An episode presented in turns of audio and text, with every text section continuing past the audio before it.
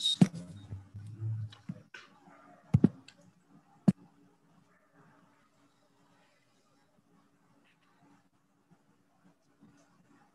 Vou voltar aqui. Estamos ao vivo, hein?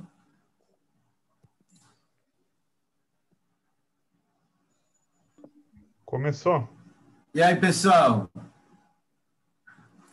Bom dia, boa tarde, boa noite, boa madrugada, boa qualquer hora. Estamos aqui entrando com mais um Jornal Puro Sangue, né? Começando aqui os trabalhos dessa semana, comentar os, os ocorridos, o que aconteceu dos, da, na semana passada, aguardando aí o Rubão, nosso mestre de cerimônia, chegar para dar a toada. É, tivemos aqui uma live muito bacana, um programa com o Rubem e o Felipe Quintas, né, comentando, fazer, fazendo a primeira análise dessa, desse novo embate, ou falso embate, entre o Lula e o Sérgio Moro, né, e a situação da Lava Jato, né, esse Estado paralelo é, que, que se fundou dentro do Brasil com apoio da Globo, antagoniza, é, Intercept, PSOL e toda essa camarilha de, de sem vergonha que destruíram o Brasil, destruíram as nossas principais indústrias de, de energia, de infraestrutura, destruíram o nosso sistema político, nosso judiciário, e escaparam muito barato, né? Eu vi que o Sérgio Moro já vazou para os Estados Unidos, foi falar com os patrões, com certeza, né? Que a gente já tem delimitado aqui muito bem, né? Que, que a grande agente criadora da Lava Jato foi a Dilma Rousseff, que terminou colocando metade do partido dela na cadeia, mais outra parte grande da, da, da nossa é, indústria, né, dos nossos, do nosso empresariado na cadeia também. Acabou demolindo as instituições como um todo, não deixou pedra sobre pedra. Nessa semana, inclusive, estava comentando com um amigo meu, revendo a entrevista dela para a RT, em espanhol, para a Rússia TV, né, a TV russa, é, na qual ela dizia com todas as letras, salvo engano, dia 10 de maio de 2016, no meio do processo de impeachment, ela dizendo que o impeachment era um processo eminentemente brasileiro, né? negou e renegou qualquer tipo de interferência internacional na Lava Jato, né? que mostra muito bem os acordos para quem que a Dilma é, governou de fato. Né? Eu tenho dito que a, Dilma Rousseff foi a maior presidente dos Estados Unidos em exercício no Brasil. Ela garantiu com que a crise de 2009 nos Estados Unidos mal e mal fosse sentida e jogou o Brasil nessa situação lamentável que está hoje. E né, por, por esses acasos da vida, quem a gente viu enterrar a Lava Jato foi justamente o governo do senhor Jair Messias Bolsonaro que agora está concorrendo, né? Está concorrendo não, mas está acompanhando de perto a, a eleição na, da presidência da Câmara. Né? Já tivemos aí o Rodrigo Pacheco eleito como presidente do Senado hoje à tarde. A divisão das mesas é, diretoras, da cada mesa diretora e das outras comissões. A gente viu ali, né, muito nitidamente o que, que o, a Petralhada ganhou apoiando a candidatura do Pacheco, né? É, a, a, as cadeiras em mesas das comissões de comportamento, direitos humanos e essa palhaçada toda que virou especialidade da esquerda, já que a esquerda não tem mais agenda, né? A gente vem aí de uma semana vergonhosa, né? Mais uma semana vergonhosa da, do, do pessoal colocando leite condensado na mamadeira de piroca.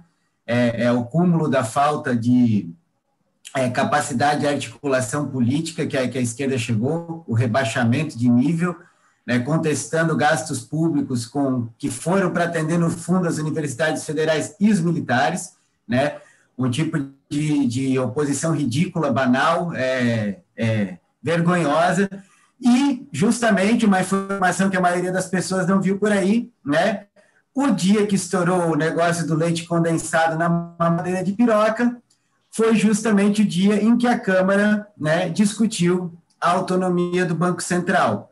E, novamente, a esquerda, como não tem pauta, né, ela teve que criar uma cortina de leite condensado dessa vez para discutir.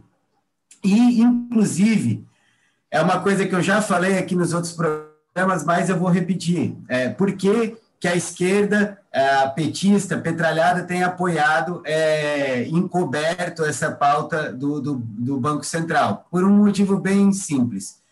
É, quando for feita a autonomia, o, vai ter mandato fixo para a presidência do Banco Central e para as diretorias, né? um mandato fi, fixo, salvo engano, de cinco anos que vai começar a partir de 2023. Quer dizer, a partir de 2023, quem se elege não faz mais política econômica.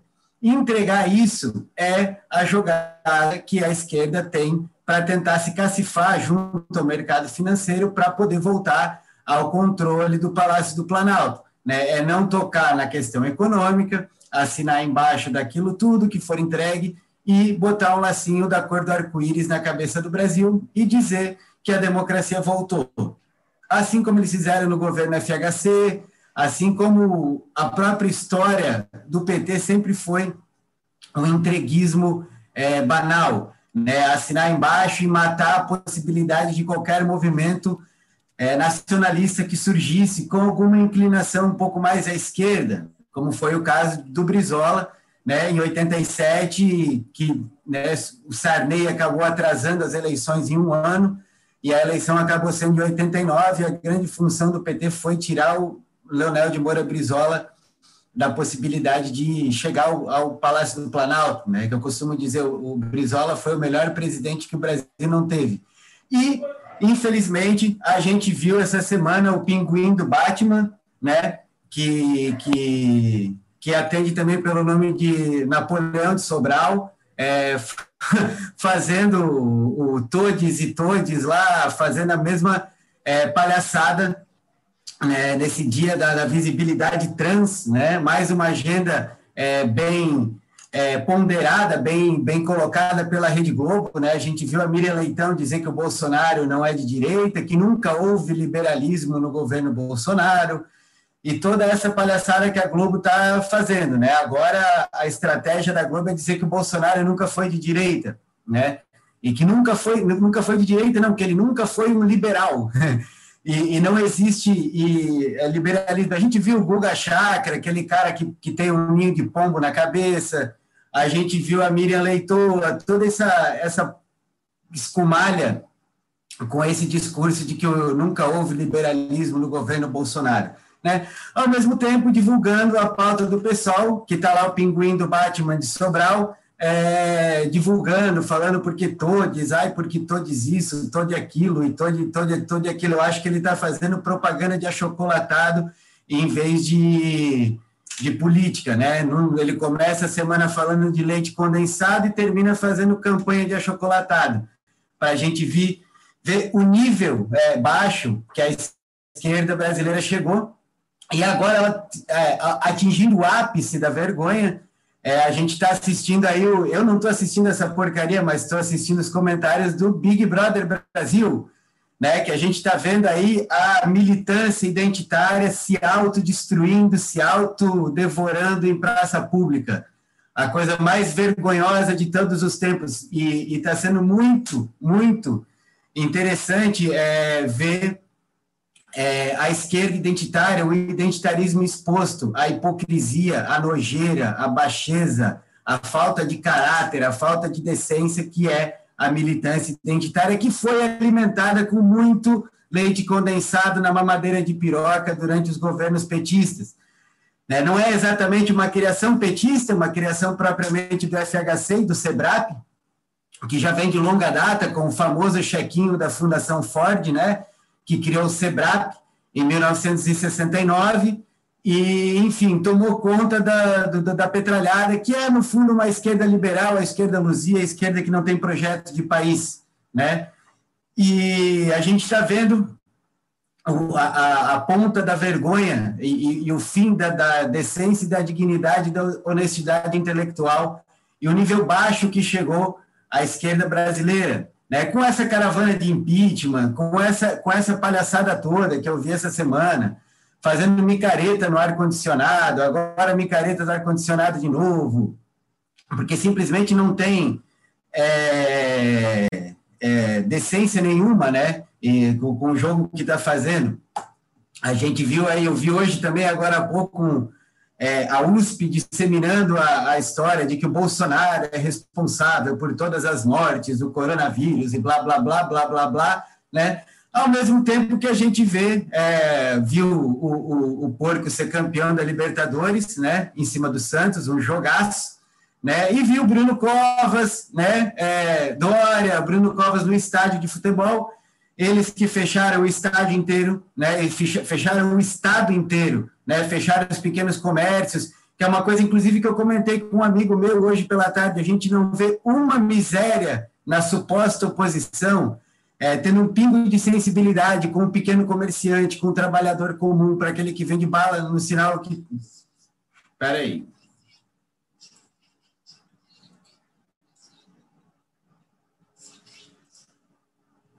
Espera aí que entrou aqui, eu estou ouvindo a eleição do, do Congresso, aliás, vamos dar notícia aqui para vocês, a hora que sair a eleição do Congresso, hoje. É, alguma coisa aqui destravou o áudio, não sei porquê. Não sei se tem alguém me espionando aqui no meu computador, já que a gente não tem mais privacidade com nada, né? Mas a gente mesmo assim encara a situação. São ossos das, das circunstâncias. É, perdi o fio da meada. Ah, a vergonhosa é, atuação da esquerda pedindo o impeachment do Bolsonaro e a falta de uma posição anticíclica. Né? Ao mesmo tempo que o Bruno Covas está é, tá indo para o estádio e fechando todos os comércios, fechando escola, fechando tudo em São Paulo, e alimentando a paranoia e o surto coletivo no país, né? e a quebradeira da economia, ao mesmo tempo você vê o cara é, indo para estádio de futebol, que é a mais pura hipocrisia, a gente não vê é, surgiu um sacana dentro da suposta oposição que vai fazer um, ter uma postura anticíclica, ao mesmo tempo em que o próprio Bruno, Bruno Covas passa a incorporar a hidroxicloroquina como tratamento preventivo, né, como parte de um protocolo de tratamento precoce, né, tratamento precoce é a cura do coronavírus, não é, é são mecanismos de intervenção medicamentosa para se a, aliviar os sintomas e bloquear os outros fatores que tendem a aumentar a mortalidade da pandemia, que até agora tem sido sonegado, né? E inevitavelmente vai ser liberado. Vai ser liberado por quê? Porque o, o Abu Biden já é presidente dos Estados Unidos, ele também não tem alternativa para lidar com é, a situação da pandemia no país deles, e progressivamente eles estão liberando o dinheirinho né, da Organização Mundial de Saúde voltou a cair, então progressivamente eles vão começar a admitir o uso de vermectina, o uso de hidroxicloroquina, vão começar a admitir esse tipo de tratamento aos sintomas da Covid que reduzem a mortalidade, não é nenhum remédio milagroso, mas de fato serve para atenuar a situação e o avanço da doença. Então, a gente viu, eu estava vendo agora há pouco um artigo no El País, né? O El Franquista, que não é mais franquista, que ele só é nacionalista na Espanha, porque aqui ele é um, é um jornal identitário de merda. É, bom, estou eu falando palavrão de novo, desculpa.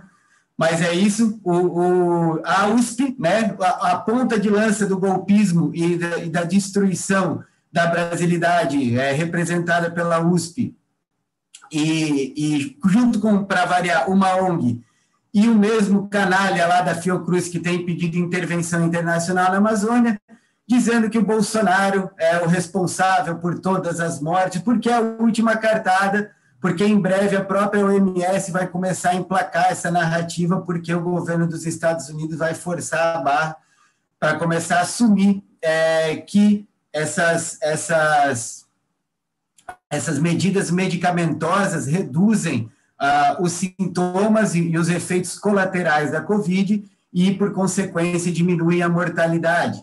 Servem como um mecanismo pre preventivo. E é o que vai acontecer. Né? Infelizmente, é, quando isso vier à tona, é, o que tende a acontecer é o Bolsonaro estufar o peito e falar: eu estava certo, eu tinha razão, tá vendo? Genocida foram vocês que passaram um ano negando tratamento à população e eu quero ver o que, que esse pessoal identitário do leite condensado na mamadeira de piroca vai poder falar quando o Bolsonaro estufar o peito para dizer, tá vendo, tá correto, genocida é vocês que ficaram matando as pessoas para fazer pressão política para me tirar do cargo a qualquer custo, né? Isso com ele agora criando uma grande coalizão, né, uma ampla coalizão dentro do Congresso Nacional, nas duas casas, né? com pessoas moderadas. O, o Pacheco, que é, que é, do MDB de Minas Gerais, é um senador super moderado. Né? E o Arthur Lira é um, é um progressista, um desenvolvimentista, tem um olhar econômico. Não é exatamente o mesmo que o meu, mas assim está longe de ser é, uma pessoa insensível, né? vamos dizer assim, para as grandes questões do país. E vai dar, digamos, um, devolver um certo tipo de envergadura moral para a Câmara que o Rodrigo Maia foi progressivamente perdendo, né? Ele que chegou no ano passado a ser o papel de ter o papel de grande croupier da República, de estar tá dando as cartas no jogo, está é, tá, inclusive aí cogitando é, entregar o seu mandato de deputado federal, para qual ele supostamente foi eleito, apesar de eu nunca ter conhecido uma pessoa sequer na minha vida que seja eleitor do Rodrigo Maia, né? Vai dizer, a fraude explica, né? Quem sabe são essas urnas aí com código-fonte inauditável que, que promovem a eleição desse tipo de sujeito mas ele está renunciando ao mandato para assumir uma cadeira à Casa Civil do governo João Dória, né? o que explica muito bem o que esse canalha andou fazendo, porque que ele andou articulando por fora. Inclusive, não vai de ser surpresa para ninguém se ele for expulso do, do DEM. Né? Já vi, inclusive, algumas é, reportagens falando que ele vai sair do DEM. Na verdade, estão dizendo que ele vai sair porque ele está sendo chutado para fora né? É, muito provavelmente aí a ala do, do Onyx Lorenzoni, da Tereza Cristina, estão colocando o Rodrigo Maia para fora e ele vai se bandear para a ala mais podre do PSDB, que é a ala do João Escóia, né? É lamentável, mas a pessoa que teve muita oportunidade de fazer diferença, de ser um grande player, está saindo completamente derrotado é, da, do seu mandato, né, o seu duplo mandato como presidente da Câmara. É, a gente tem alguns outros temas para tratar. Hoje teve a greve do, dos caminhoneiros, que flopou, né? Como diz aí agora o, o, o linguajar da internet, eu estou aprendendo isso agora, né? Flopou, quer dizer, não deu, fez água, né? Que foi uma jogada para mim já muito bem ensaiada, né? Foi uma jogada ensaiada para gerar um tipo de efeito político, não acredito em grande é, espontaneidade né, dessa, desse, desse movimento, desse, da, greve dos caminhoneiros. É, como eu tenho dito já há muito tempo, né, a esquerda não tem mais nenhum tipo de quadro com capacidade de dialogar com a classe trabalhadora dos caminhoneiros, que é uma classe fundamental para o país. Eu vi as coisas mais absurdas né, sendo ditas pelos caminhoneiros, sobre os caminhoneiros, pela esquerdinha, por essa esquerdinha mamadeira de piroca, mais uma vez, chamando de fascista, chamando de machista, e que não são classe trabalhadora, e que mimimi, mimimi, mimimi, mimimi, mimimi. De novo, a esquerda não tem quadros é, com capacidade de dialogar com a classe trabalhadora, e esse esse espaço acaba sendo ocupado, né, porque não existe espaço vazio na política, e novamente é, é ocupado pelo Bolsonaro. Inclusive, hoje eu vi, um, saiu uma entrevista do general Heleno, falando que ia reduzir o custo para os caminhoneiros. Ontem vazou um áudio do Tarcísio, né, que é o ministro da Infraestrutura, que eu achei bastante estranho, né? Muito estranho o vazamento daquele áudio, né? E hoje aparece é, aparece o General Heleno, né? Assumindo o diálogo que vai conversar com os caminhoneiros, vai reduzir o custo deles. Então, novamente, a esquerda idiota está lá sendo escorraçada em praça pública naquele BBB, essa militância identitária sendo exposta ao ridículo, sendo exposta à sua canalice, à sua palhaçada, e a petralhada à esquerda, infelizmente, o pouco que resta da esquerda de vida inteligente está olhando assustada também, e sem condição de fazer política de verdade, né? Ficou reduzido a um coadjuvante na política. Como dizia o Rubem, né, as eleições no Brasil vão ser decididas entre a extrema direita e a centro-direita, né, em 2022 e vai continuar assim por um bom tempo, porque infelizmente a esquerda se entregou para esse tipo de agenda. A gente não vê nada que preste vindo, nenhum tipo de personagem anticíclico, nenhum discurso fora do esquema. Então, infelizmente, com a esquerda inviabilizada, o Brasil continua e é preciso pensar e, é, quais que são as prioridades e quais caminhos seguir, né? Fazendo esse exercício que a gente tem sempre proposto aqui, né? Entender o Brasil da onde a gente veio como nação, aonde a gente está e como a gente chegou nesse ponto e construir um projeto do para onde nós vamos daqui por diante, que é o grande desafio que a gente tem no momento da mais completa desorientação política, né, completa desorientação política que o país passa.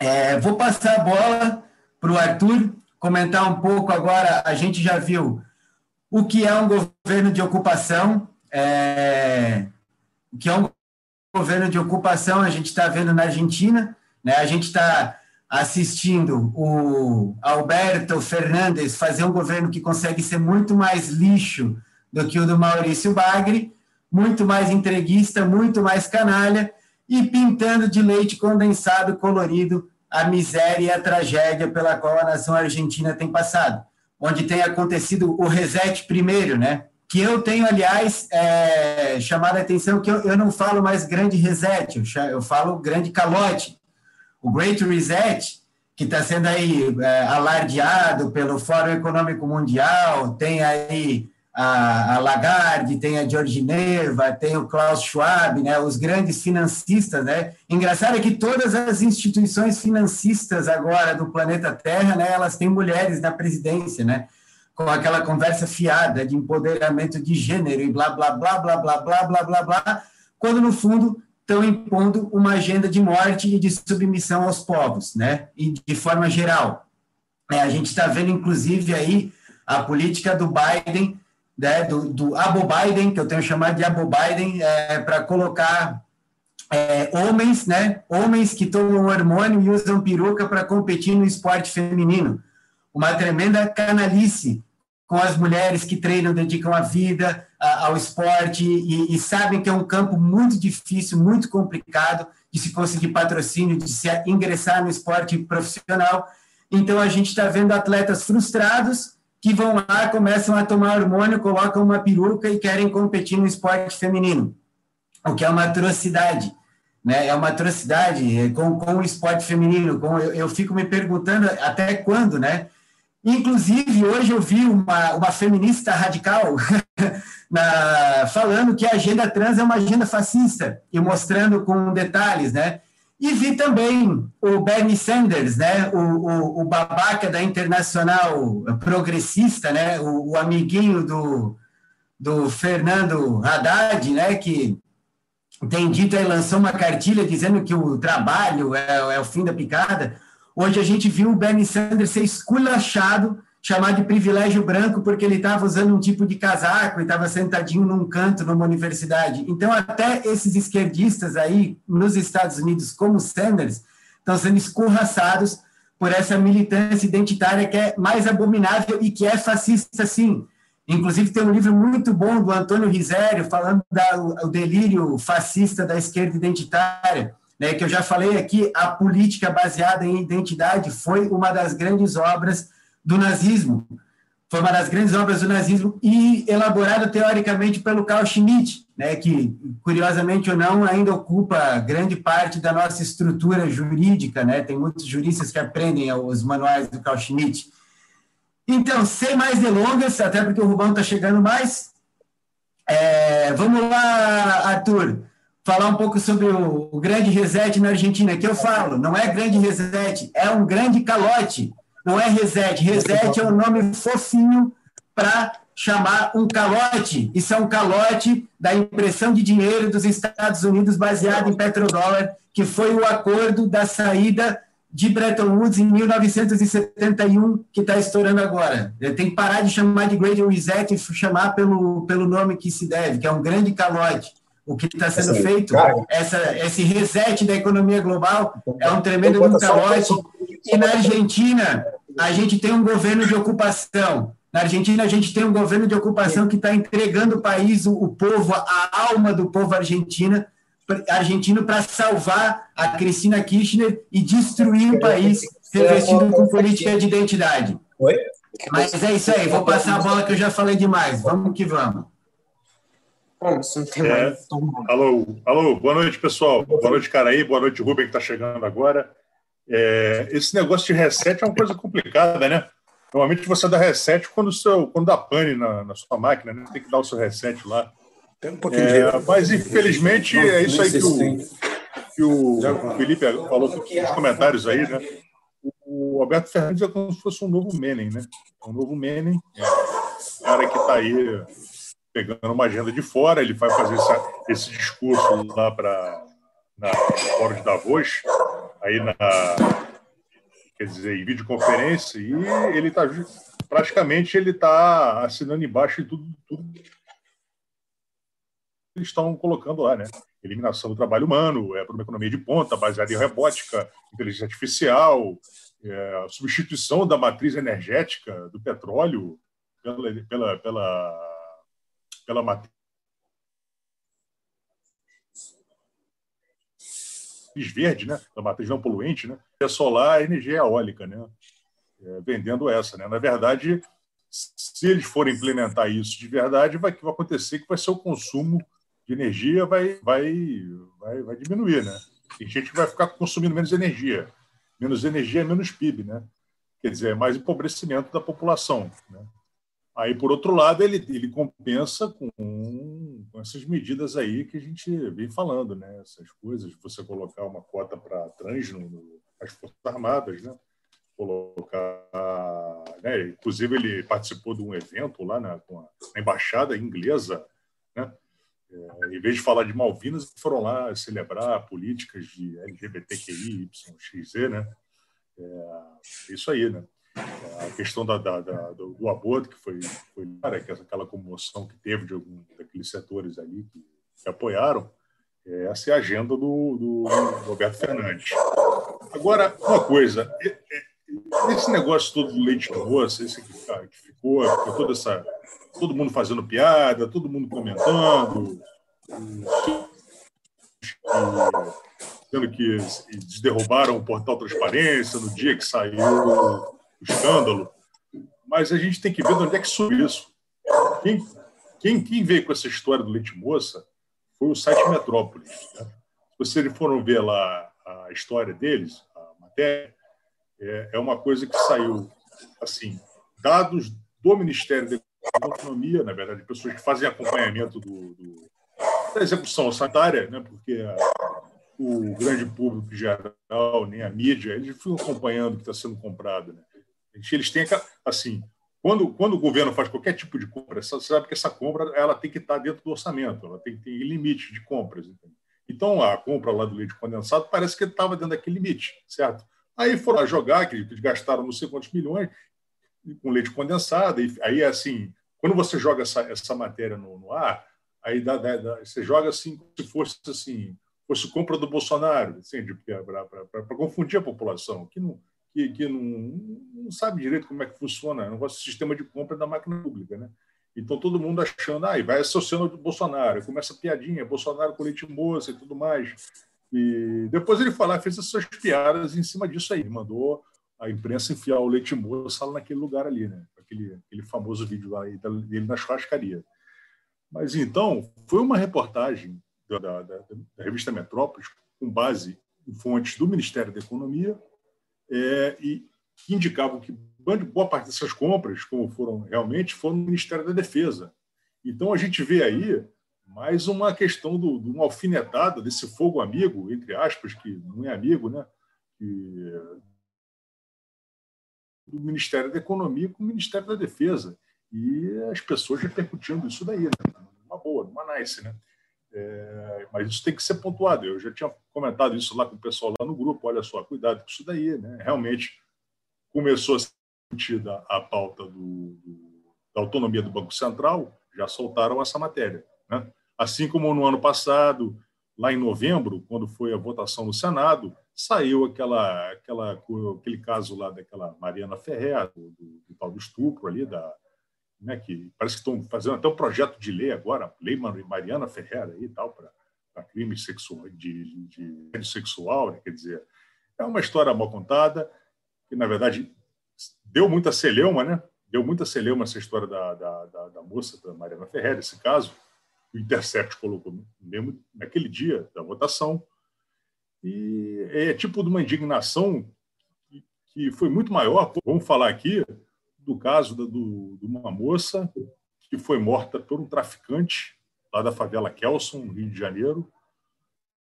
que, tava, que era namorada de um traficante, que foi, que foi que o traficante chegou lá na festa, raptou a moça, foi lá, decapitou, cortou os membros dela, jogou lá na Baía de Guanabara, acharam o corpo depois, a gente até via as imagens, quer dizer, tipo de caso que num um feminicídio desse que não deu um décimo do, do, da repercussão nessa na própria esquerda do caso da Mariana Ferrer. No, no dia do, do, daquela votação passada, a gente viu todo mundo fazendo Twitter, todo o pessoal que está falando do leite moça agora, todo mundo jogando lá, ah, não sei o quê. Eu quero leite moça, agora era o caso da Mariana Ferrer não deram, não deram a menor bola, pelota, para a moça que morreu lá. Dessa um crime bárbaro, cruel, é, terrível. Né? Não, teve um, não teve nem um décimo da, da, da repercussão né, nessa pessoal do que teve o crime da Mariana Ferreira. E agora, gente, tem que falar o seguinte: o, o, o, essa eleição da Câmara parece que está aí o, realmente o Rodrigo. Está falhando o seu, seu microfone. Dois anos agora. Seu microfone está falhando. Alô? Alô? Seu microfone está falhando. É, então, ah, espera um pouquinho. Vou tirar aqui. Então, pessoal, é, é isso. É, de dois anos agora vai ser o presidente do Senado, vai ser Rodrigo Pacheco. Provavelmente o Arthur Vieira deve ganhar a eleição da, da Câmara. É, a gente aí vê que o, que o DEM, como, como o cara aí falou, o DEM está rachado, né? O, parece que o próprio Antônio Carlos Magalhães Neto, que é o presidente do partido, está fechado com o Arthur Lira, é, e tem o, essa, essa, o, essa, essa saída aí nada honrosa para o, para o Rodrigo Maia, dele para ser chefe de. Desculpa, é secretário de Casa Civil agora e é assim que a, que a coisa está indo. Quer dizer, do que a gente pode decidir, é, deduzir o seguinte: impeachment não ter. Você que está aí torcendo pelo impeachment, esquece que impeachment não vai rolar. É, Bolsonaro não é Dilma. Bolsonaro tem todos os seus defeitos, mas não vai entregar rapadura. Assim como não está entregando. Assim como ele não coloca um procurador-geral da República que vai lá perseguir ele. Ele faz o contrário. Ele faz o contrário do que fazia Dilma quando ela reconduziu o Rodrigo Janot em 2015, 2016. É, assim como ela colocou, colocou, ele colocou, ele foi anticíclico nesse sentido, o Bolsonaro. Todo mundo estava esperando que ele, quando o, saiu o Celso de Mello, que ele ia colocar alguém evangélico, alguém ligado ao, à extrema direita e tudo mais. Ele foi lá e colocou um Cássio Nunes, o cara para, né, assim, vamos dizer assim, um cara com perfil legalista justamente para segurar essa tigrada aí da, da Lava Jato, né? É, que agora está aí voltando, a, a, a, voltando aí no, no domínio público aí do, do, pessoal na internet, mas quem quiser saber sobre Lava Jato, os efeitos de a última live do, do Rubão com o Felipe Quintas, que eles destrincharam todas aí, tudo aí. É, eu acho que tá, eu acho que minha, o meu, o meu internet está tá meio ruim. Vocês estão com algum problema aí para me escutar? Tá Cara, tá cortando um pouco, mas tá pode pode prosseguir. Pode prosseguir? Sim, não há de ser então, nada isso, grave. É... Alô? É... Pessoal, faz o seguinte, é, é, deixa, eu dar uma, deixa, deixa, deixa eu dar uma melhor aqui. Vou passar a palavra para o Rubão e depois eu volto então, tá? Beleza? Beleza, beleza, beleza, beleza. Tá tudo tranquilo. Eu só quero dizer que é o seguinte, eu vim diretamente do Caribe para aqui. Caribe é um botequim que tem aqui na esquina, gente. Então é o seguinte, eu vim direto do Caribe e não sei nem o que está acontecendo. Alguém poderia me informar? Estou meio perdido. É isso aí, Estamos comentando os acontecimentos da semana. Na eleição do Maia, queda do Maia, eleição do Senado, agora o Rodrigo Pacheco, novo presidente do Congresso Nacional. Oposição deixa, Leite deixa-me ver. Na... De, deixa-me ver. O Rodrigo Pacheco é o candidato do Bolsonaro? Sim, foi eleito com voto da petralhada que trocou o voto pelas câmaras, pelas, pelas cadeiras em mesas de direitos Mas, humanos, essas coisas. Me diz uma coisa, por que é que eu não consigo me surpreender com essas coisas? Que é óbvio, né? Porque, consigo... porque não tem oposição, oposição é ridícula. Oposição é liberal. Porque... Não, não é oposição, não é oposição, não tem nada de oposição. Tá? A luta, como eu falo, é por Brasília, não é pelo Brasil. Ninguém tem projeto de nada. O cara que tem algum projeto nesse país arreganhe as suas partes inferiores na proporção que você quiser, é o Bolsonaro. É o único cara que tem algum projeto. Você pode chamar de canalha, você pode chamar do projeto que você quiser, entreguista, mas é o único cara que tem projeto. O resto é tudo vendilhão do templo. Está todo mundo ali para se vender. Os petistas estão tudo ali com as prostitutas. Tá? Tudo Maria Madalena, tudo prostituta. Está todo mundo ali para se vender. Todo mundo com o mesmo papo, com a mesma conversa, com o mesmo negócio. Aí o outro dia. É, não, eu não sei se você viu, cara, aí. Um amigo meu, ou ex-amigo, tá? É, não existe ex-amigo, né? Tá? O nome de ex-amigo é outra coisa. Até porque quando o ex-amigo seu briga com você por alguma coisa ideológica, menos amigo ele foi seu algum dia. Ele foi sempre amigo dele mesmo. Ele apenas te usava. Teve alguém lá que ficou revoltado comigo, deve ter me chamado de nazi fascista, fascista, tudo porque eu machuquei o ego dele ou alguma coisa, porque eu, eu, eu bati do Ciro Gomes, Cire, Cire Gomes, que não é mais Ciro Gomes, agora é Cire Gomes. O Gomes dele já está na faixa. Gomes, Gomes é Gomes. Então, mas o Cire Gomes, Cire Gomes, Ferreira Gomes, tá? o Cire Gomes, eu bati no Ciro Gomes, eu não podia bater no Ciro Gomes. Que o Ciro Gomes é ainda o menos pior. Olha só, gente, eu estou proibido de falar palavrão. Estou proibido, me proibiram. Puxaram a minha orelha. Falaram que eu não ia falar mais palavrão. Então, eu estou tentando um vernáculo novo, eu estou tentando algo novo. Vernáculo é uma palavra sim, simplesmente fantástica para um semi-analfabeto como eu. Né? Então, Acho maravilhoso. Então é o seguinte: eu estou tentando algumas saídas para encaixar, para encaixar alguma coisa aí, mas está difícil não falar palavrão. Está difícil. Então quer dizer que a opção minha é votar no Ciro Gomes, porque ele é o menos ruim. Quantifique para mim. Eu já estou chamando de tchutchuca de Sobral. É, é o seguinte, o Ciro Gomes, me diz uma coisa, quantifique para mim o que, que é menos ruim. Menos ruim é uma das palavras mais lindas que eu ouvi nos últimos tempos. É uma, uma semifrase, algo composto, menos ruim. Vamos ver se a gente consegue. Talvez seja menos ruim. O ruim eu não sei como é que é. O ruim flexiona. Ruim. Ruim. Não sei. Cire Gomes é o menos ruim. Olha só, gente, na boa, o Brasil é um continente. Eu não estou aqui preocupado com nada, não, porque, como eu falei, se eu quisesse um canal para é, ter seguidores em quantidade e não em qualidade como eu tenho, eu estaria aqui fazendo, falando que o Bolsonaro vai cair amanhã, tá? São os últimos dias do governo Bolsonaro. Eu estaria aqui mamando as partes íntimas e inferiores do Lula.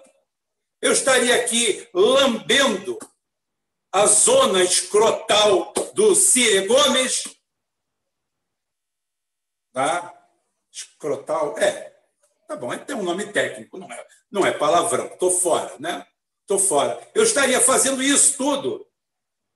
Eu estaria aqui fazendo é, manchetes sensacionalistas e estaria aqui massageando o ego, é, massageando o ego de uma parcela de imbecis, idiotas e retardados que acham que num país igual a esse aqui, você tem que se contentar com o menos ruim.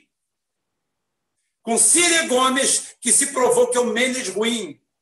Eu posso bater no Ciro Gomes porque eu peguei um certificado para bater no Ciro Gomes, ou no Ciro Gomes. Eu, eu peguei um certificado para bater nele, porque eu votei nele na última eleição.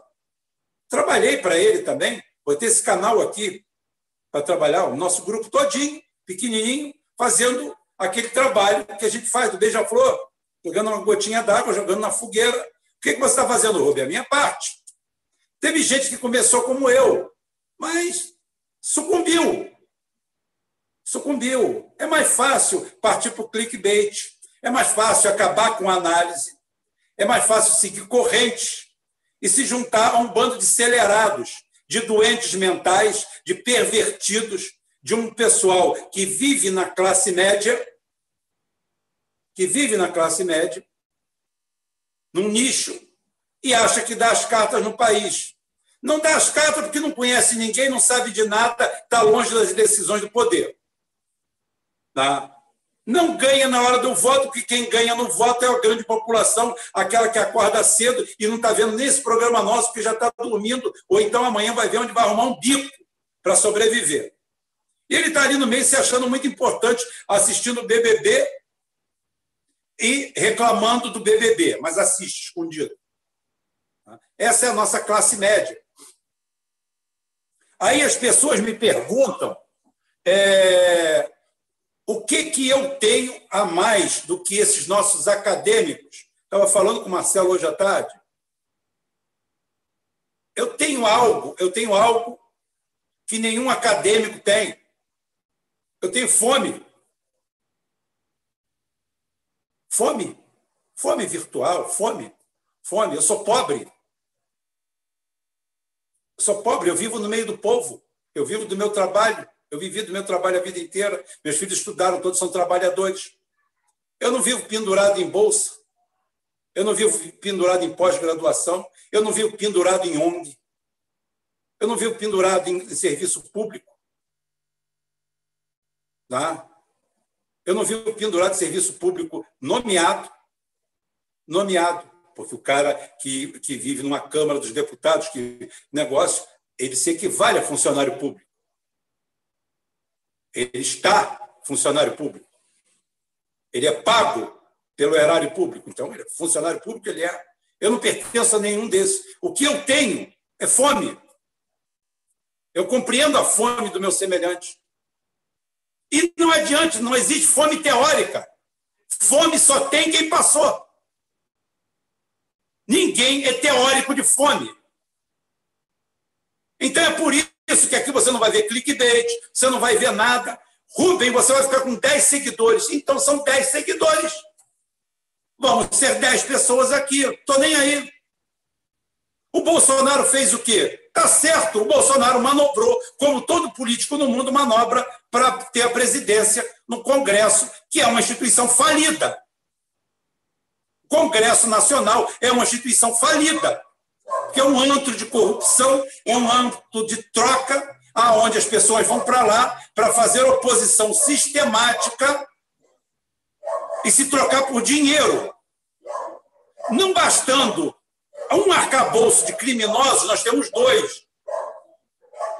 Modesto, que, que eu te pedi? É no ar aqui, sabe? Aqui é no ar. Aqui é no ar. É... Um momentinho só.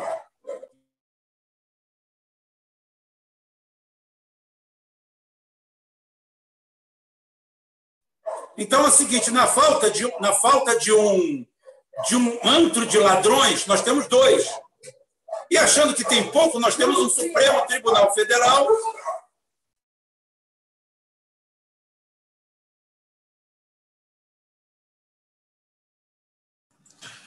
Momento esporro do Calopaz, né? Eu, fora do ar. É, eu tive que dar, eu tive que dar esporro fora do ar. Tomara que não tenha ninguém falando expressão é, é, bocal. Estou fodido. Não, a mãe. Ih, estou fodido. Fudido foi sem querer, gente. Tira o fudido, por favor. Ah, fudido. Menos com menos é mais. Acabou. Olha só. Então é o seguinte: é esse o processo. Mas são as cartas que o Bolsonaro tem para jogar como disse o cara aí, falando, ele foi lá e botou um procurador-geral da República, que é o segundo cargo mais importante desse nosso Estado democrático de direito. Demo, demo de demônio, né? Estado democrático de direito que nós temos. O segundo cargo mais importante não é o vice-presidente, não é o presidente do Congresso, nada é o Procurador-Geral da República, que é só ele que pode apresentar denúncia. E desde que o tempo é tempo, desde que a roda roda, desde que a gente se entende por gente, tá? inclusive a lei brasileira é clara, diz que ninguém é obrigado a construir prova contra si. Se tiver algum velho professor de direito ou de direito por aí, por favor, me corrija se eu estiver errado. Ninguém é obrigado a construir prova contra si. Você pode se calar. Então, você não vai botar alguém lá para te sabotar. Nós vimos o, o surreal do governo do PT, que está na cara que foi um acordo, está na cara que foi um acordo, foi um processo de aceitação dos criminosos que mandam no Brasil, do arcabouço de criminosos que mandam no Brasil, de que o PT não poderia, não tem esse negócio de republicanismo, não. Através do ladravaz do Márcio Tomás Baixo, que o inferno e o capeta o guardem em bom lugar, foi criado esse republicanismo aonde o PT não pode se meter na procuradoria. Porque não existe isso. O Procurador-Geral da República é prerrogativa de indicação do presidente. A lista tríplice eu também vou fazer uma lista agora, vou levar para o prefeito da cidade para ele nomear os secretários aqui de casa. Que eu fiz uma lista tríplice para ele. Não existe lista tríplice nenhuma. O único partido que seguiu essa lista tríplice, que é uma lista, é uma lista onde um conjunto de canalhas escolhem três canalhas e você escolhe o principal daqueles canalhas. É uma eleição direta entre eles. Tá? É uma eleição direta entre eles, eles lá escolhem, aí a Dilma lá, o tal cara destruindo o governo, destruindo a estrutura nacional, destruindo a unidade nacional. E a Dilma reconduz ele porque foi escolha dos caras. Cara, eu contrato o primeiro advogado na esquina, eu ligo para o primeiro advogado Zé Chulé, pego e falo assim: vem cá, ô morto de fome, senta aqui na minha frente. Quanto que tu ganha por mês aí? Ah, não, fala a verdade. É, tirando um habeas corpus, caramba, briga de mulher, negócio, roubo de sandália, eu tiro 6, 7 mil. Então tá bom, vou te nomear Procurador-Geral da República. Você só tem que fazer uma coisa, é fazer o que eu mando. Tá bom? O cara topa na hora, então tá bom, tu tá indicado. Tá? Eu te garanto que entre o pé de chinelo da esquina, que você pediu uma consulta e você vai nomear de Procurador-Geral da República, e entre metade do STF, não tem diferença nenhuma. Não tem diferença absolutamente nenhuma. Então o Brasil é corruído e corrompido por esse processo todo. E o Bolsonaro sabe jogar nesse meio.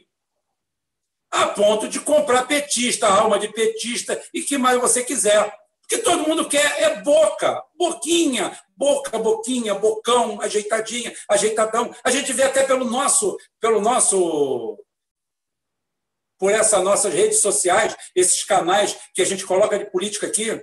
Se você abrir o mapa assim, não vou citar nomes, nomes citem vocês, por favor, tá? É o seguinte, se você citar ali, você vê assim, ó, tá atrás de dinheiro, tá atrás de grana, tá atrás de dinheiro, tá atrás de grana. Eu preciso de dinheiro aqui para manter o canal. Se você puder botar cinco reais, não precisa botar um milhão, não. Bota cinco reais, ajuda. Ajuda para melhorar a qualidade. É gasto aqui dentro mesmo. Mas o resto não. O pessoal estava assim: eu quero um milhão de seguidores, um milhão de seguidores. Eu vou arrumar 20 mil por mês, aqui 30 mil por mês, para falar bobagem, obviedade, idiotice, para um bando de imbecis acelerados. Que quer ouvir? Ah, eu quero ir lá onde falam bem do Lula. Ah, esse cara tão bom, esse careca feioso é tão bom. Tá? Esse careca feioso é tão bom que, ai, que eu amo ele. Olha como é que ele fala bem do Lula. Ou então eu falaria bem do Ciro Gomes, do Ciro Gomes. Ainda convidaria aquele banho viado que anda com ele para vir aqui, uma boa, fazer, fazer uma mesa redonda, já que de redondo o nego entende de sobra. Faria uma mesa redonda, todo mundo, representaria o Ciro Gomes, e faria assim: vamos fazer a primeira live inclusive tá, dos trabalhistas. A gente não está preocupado com salário, não está preocupado com dinheiro, não está preocupado com cesta básica, com comida. A gente está preocupado com furingue. É isso que a gente se preocupa. Entender? Aí o cara fala ai, que cara bonito, meu amigo, que careca lindo. Tá, agora estou com ele. Aí pronto, vem todo mundo. Vinde a mim. Filho, aqui você vai escutar a verdade. Aqui você vai escutar a verdade. Não tem como. Olha para minha cara. Olha para minha cara. Olha para a cara do cara aí. Olha para a cara do Kowalski. Olha para a nossa turma. Vê se a gente tem cara, esse bando de ogro feioso aqui, vim para aqui. Cara aí não, o cara aí é bonitinho. Não gosto de homem, não, mas é o seguinte, é, ele é mais ajeitado. Agora é o seguinte, me diz uma coisa. A gente vir para aqui, depois de velho, perder o nosso tempo, perder a paciência, se irritar, não ser obrigado a não falar palavrão. Né? Para quê? Você acha que a gente está à venda? Se eu estou à venda, o valor está muito abaixo. Eu não me vendi por outras coisas, por outras situações. Tive um chefe, eu já falei que é o seguinte, a coisa que eu não deveria nem falar. Tive um chefe na Petrobras que ficou revoltado comigo, que eu tenho o nome dele, e ele vai cair numa situação aí, a hora certa. Tá, filho? Se você estiver vendo alguém te mostrar, você está na minha lista. Que você mandou me auditar. Você mandou me auditar. Por quê? Porque a Petrobras sempre teve um serviço de investigação interno um SNzinho interno para fazer o levantamento de todo mundo. Por isso que eu falei que não existe lava-jato. Existe bandidagem e crime aonde pegaram tudo e entregaram e criaram uma farsa. Não existe laptop, não existe nada. Quem está falando sou eu. E tem um departamento de investigação, sim. Vieram em cima de mim, porque ele estava comigo atravessado no pescoço e ele descobriu um carro com três prestações atrasadas e o colégio dos meus filhos atrasado. E eu mexendo com um contrato de milhões. Tinha um contrato de milhões em cima da minha mesa. Tá? E eu, enquanto as pessoas, na hora do almoço, saíam para comer churrascaria, comer em altos restaurantes, eu estava ali pegava meu lanchinho que eu levava, porque eu morava longe, pegava meu lanchinho, fazia meu lanchinho, ia no corredor, pegava um copo de cappuccino, tá? tomava, era o meu lanche, acabou, não vou almoçar não. Porque saí lá fora, vou andar muito, vou gastar dinheiro, estou apertado, estou duro. E está o contrato de milhões ali em cima. Então, se eu não me vendi nessa época, não vai ser agora por micharia aqui. Agora tem gente aqui que está à venda. E não sou eu. Mas não sou mesmo. Sou igual o Tim Maia, igualzinho. Igualzinho. Enquanto tiver dinheiro, que não me falte, pelo menos para as necessidades básicas, mas não gosto dessa desgraça, não. Porque aí você vê realmente quem é quem. O cara vende a alma, vende o pai, vende o irmão, vende a família, vende todo mundo, vende princípios. Eu quero que vocês achem um canal nesse universo todo que está aí, que tenha análise, que tenha o que a gente faz aqui hoje. Sem rabo preso com ninguém. Ei, Rubão, tem uma, uma, frase do, tem uma frase do Barão de Tararé, na qual ele diz que o homem que se vende recebe sempre mais do que vale, né? E, e essa frase é perfeitamente atual, né? É universal e, e atemporal, ela vai valer para sempre. Né? O homem que se vende recebe sempre mais do que vale. E a gente não está à venda, a gente tem valores, a gente não tem preço. Exatamente, exatamente isso. Que poderia muito bem a gente mudar aqui. A gente, a gente tem verve suficiente, capacidade suficiente. Eu não ligo para as críticas que as pessoas fazem aqui embaixo, chegam aqui nos comentários e fazem, que são ativistas, é gente, são idiotas. É igual a história do, do Homem à Lua, até para amenizar um pouquinho, para a gente carregar pedras enquanto descansa, o Homem à Lua você, Rubem, você agora é terraplanista.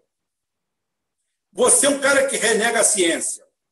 Aí eu pergunto para o camarada: você é o quê? Você faz o que da vida? Tá? O que, que você entende? Você sabe como funciona o seu micro-ondas? Você sabe como funciona um avião que passa perto de você? Você sabe como funciona o motor do seu carro? Você sabe como é que funciona a turbina daquele avião?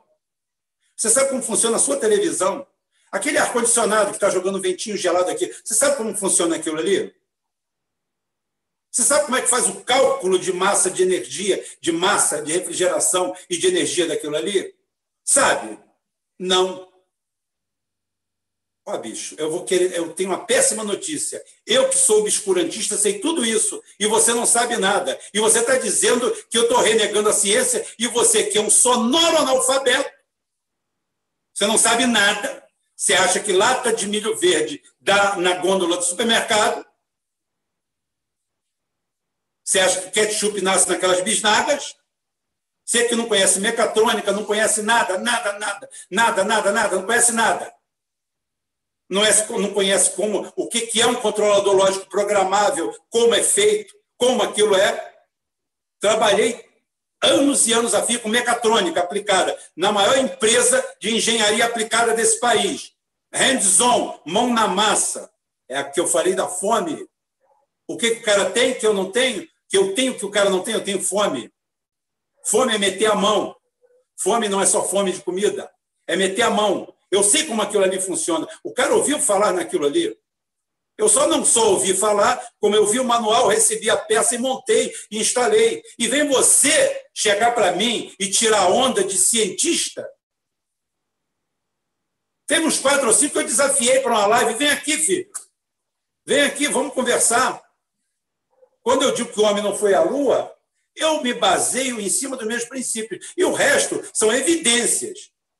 Oh, a NASA disse que ninguém pode pousar perto. Você viu isso, cara aí? Ninguém pode pousar perto de onde foi feito o pouso na Lua.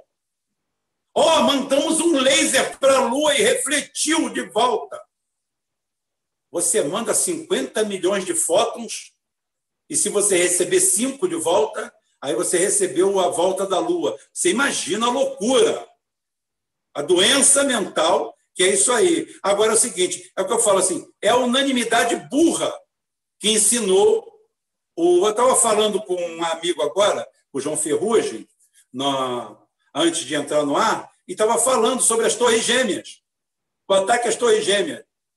Assim, é tão inverossímil o ataque às torres gêmeas, porque quem não sabe, fizeram um ensaio na época que sumiu do mercado, não sei se vocês sabem, Caraí, que é o seguinte: os alegados pilotos que atingiram as Torres Gêmeas seriam é, Mustafa, Mustafinha e Mustafão, que teriam feito cinco voos de instrução num teco-teco. Né? Aí eles aprenderam a pilotar e pegaram 767 ou 757 e jogaram nas Torres Gêmeas.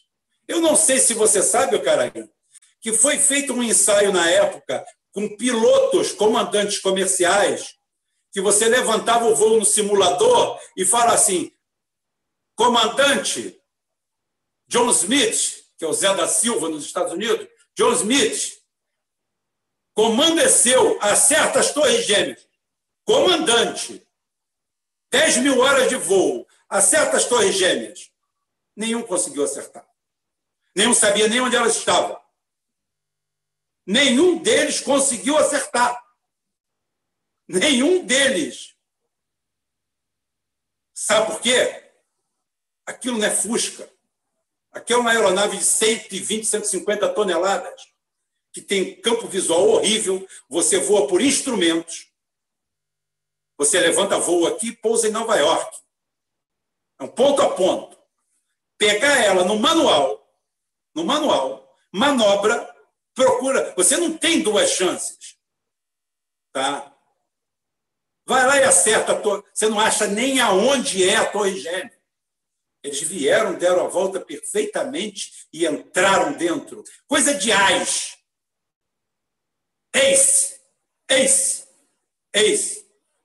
E o detalhe que tem certos metais usados ali. Aí eu pergunto para você, onde está a caixa preta desses aviões? Aquele impactozinho que deu ali, aquilo ali é titica. Titica não é palavrão, não, hein? Titica. Aquele impacto que deu ali não é nada. Você imagina que tem uma. Por exemplo, um, o primeiro acidente com o PA 146, que é aquele avião é, da Lamia que matou a, a delegação da Chapecoense, o primeiro, o primeiro acidente com um avião daquele ali foi um, foi um acidente assim, é, sugêneres, nos Estados Unidos. O cara estava fazendo uma travessia e um funcionário da empresa puxou uma, uma Magnum 45, matou o piloto e o copiloto e espetou a aeronave. Tá? Espetou a aeronave no throttle e mergulhou ela. Mergulhou. Ela entrou em voo supersônico. Ouviu, cara aí? Entrou em voo supersônico. De 30 mil pés abriu uma cratera que parecia uma bomba nuclear. Chegaram lá, pegaram as caixas pretas. Estavam lá. A caixa preta é praticamente indestrutível. Tanto é que tem uma brincadeira. Por que, que não faz o avião com material da caixa preta?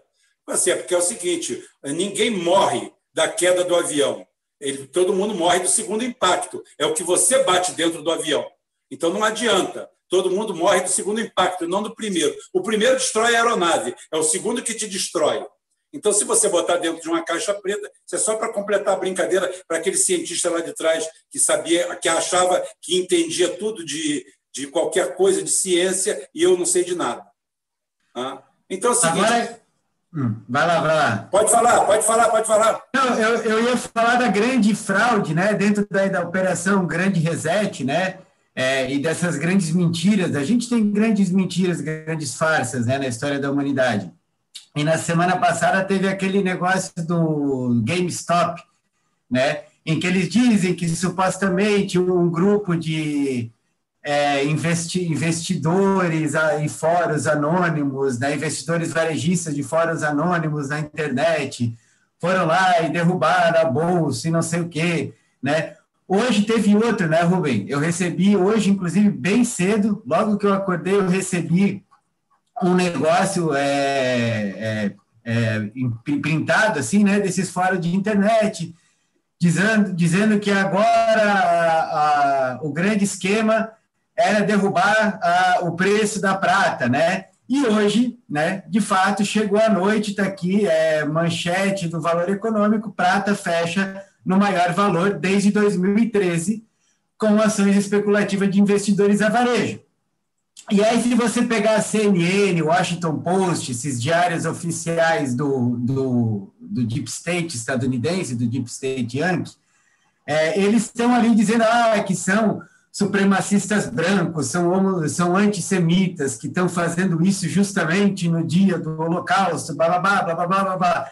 No fundo, né, é, eles estão desmontando é, a bolha, estão furando a bolha financeira, a bolha especulativa né, das bolsas é, dos Estados Unidos aos poucos. Né? A bolha está sendo furada aos poucos e eles estão criando o álibi que são esses fóruns de internet dizendo que essa, essas grandes quebras que estão acontecendo dos investidores em massa são feitas por, é, entre aspas, supremacistas brancos, são fascistas que ficam nos fóruns de internet co combinando de derrubar o sistema financeiro. Quer dizer, eles estão estourando a bolha e pintando um alvo em quem que eles vão alegar para tapar os próprios crimes que eles cometem, que eles estão cometendo. então, é por aí que funciona o negócio. O cara aí, você, e é assim, voltando aqui, aqui no Brasil, quem está quem, quem, quem tá publicando essa linha, né? É, os, os, os, quem está quebrando a bolsa são os, a molecada fascista, antissemita, anti-tudo, inimigos da humanidade, é justamente a revista Piauí. Para quem não sabe, é a revista do Grupo Morela Salles. Né? São eles que mantêm aquela revista. Então, a filial local já está colocando essa. Que assim, a Piauí é aquela, ela, é aquela coisa assim meio. Né? É, vamos dizer assim, aquela coisa assim meio. Né? É, não sou Bolsonaro nem sou PT, sou, sou, sou a favor da razão, sou iluminado, sou é, é a classe média. A Piauí é, é, ela é inspirada, sabe, no que é numa farmácia 24 horas que tem no bairro do Leblon, aquele bairro bastante chique, aquele metro quadrado mais caro do Brasil, então aquela coisa assim meio descolada, né, meio não sei o quê. Mas eles já estão com essa narrativa aqui, né, para colocar, botar a culpa nos garotos fascistas que estão derrubando a bolsa, né. Então você vê que a, a filial aqui do Brasil, né, que é o, o hoje em dia o, o grupo Morel Salles está junto com o Itaú, né. Está tá junto com o Itaú, eles são sócios minoritários, eles são essa grande fusão que foi obra do que do governo PT, né? A gente observou esse, esse cartel de cinco bancos aí que foi, foi se formando desde desde a, da, da, da, do que desde a, da, da Constituição de 88, né? Do governo Collor, aí foi teve aquelas todas aquelas questão do plano real, aí quebrou o Banco Nacional, Banco Boa Vista, e, foi, e aí você vê essa, essa, grande fusão que foi, foi, que foi, foi se observando, né? E, e se observando justamente dos governos progressistas de Fernando Henrique Cardoso, Lula e Dilma. Né? Então, eles se formaram ali. Né? E agora eles estão com essa pauta aí, né? Quer dizer, olha só, nós, nós somos, é, eles são, a pauta deles é o quê? É, é LGBT, é movimento negro, você abre o jornal o Globo, hoje em dia o jornal O Globo é praticamente isso, todas as colunas dele, desde a parte de economia, de política, segundo caderno, tudo isso daí, então é a agenda deles aí que é a agenda do grande reset. Né? É, agora, é, só, só, só, umas coisas que, que, que eu deixei de, de, mencionar aqui são as grandes flopadas, né? essa, essa gira nova do pessoal fascista terrível, dos forchans e dos, do, do, dos grupos de internet. Aí, é, inclusive, quem quiser ir no Telegram lá, vocês acham bastante deles ali. É legal ali, o Telegram é uma, uma internet livre, é uma, uma rede livre é diferente das outras redes sociais, como Facebook, YouTube, as redes do Google, todas são, todas são controladas e todas dominadas por algoritmo. O Telegram é mais livre. Eu, eu, eu particularmente, aconselho. É, quem quiser procurar de tudo lá, e dependendo do gosto. Então, é, as grandes flopadas que a gente está observando foi a, hoje a greve dos caminhoneiros, que realmente não, não, a gente já já já estavam a gente, a gente até colocou a gente até falou olha, vai ter vai ter está programado uma greve de caminhoneiros e tudo mais mas não vai não, não, dificilmente viria alguma coisa parecida com aquela, aquela greve que a gente viu no governo Temer né, que realmente paralisou o país uma situação que a gente estava não tinha covid nem nada a gente estava numa economia mais ou menos de recuperação aí naquela, naquela época né mas uma recuperação fraca né mas não, não se observou nada parecido e a outra flopada foi a flopada na Rússia. Né? Fiz, fiz todo aquele, aquele circo, questão do Navalny, vão ter mega manifestações, e hoje a gente viu lá, em pleno inverno russo, né? Aquele de 10, 10 20 graus abaixo de zero, você vê lá na cidade lá de Moscou, Ekaterimburgo, São Petersburgo, lá são os, os gatos pingados ali. Essas são as duas grandes flopadas. Né? Do, do Inclusive, Arthur, Inclusive, Arthur, o que eu tenho dito é o seguinte: teve aquela primeira manifestação, o Putin foi lá, liquidou, mostrou como é que faz. A Rússia tem uma internet soberana e esses gatos pingados que foram hoje para a rua, eles estão sendo induzidos para serem mapeados, né? Aquilo ali está sendo já sob controle do Putin para mapear os últimos que vão pegar um trem para a Sibéria ou vão tomar um chazinho de rena para viajar para o paraíso. É. E ele vai aproveitar. E ele vai aproveitar isso daí para fazer aquilo que a gente colocou lá numa, numa, matéria na semana passada. Ele vai fechar a rádio Free Europe, né? Rádio Europa Livre, que é uma rede de, de rádio que é propaganda militar, sempre foi, que foi criada na Segunda Guerra Mundial para fazer propaganda inicialmente contra os nazistas, contra o fascismo, e depois ela, quando começou a Guerra Fria, ela, ela, ela passou a ser utilizada para jogar conteúdo em, línguas estrangeiras para os países do, do, do bloco soviético, né? da cortina de ferro. E, e, também na Rússia também, mas ela é mais complicado. Foi justamente o Boris Yeltsin que, que, a, que deu permissão para a rádio é, Free Europe abrisse um, uma, uma emissora na Rússia, em 1991, eu acho, se eu não me engano, no, no, último, no último ano da União Soviética.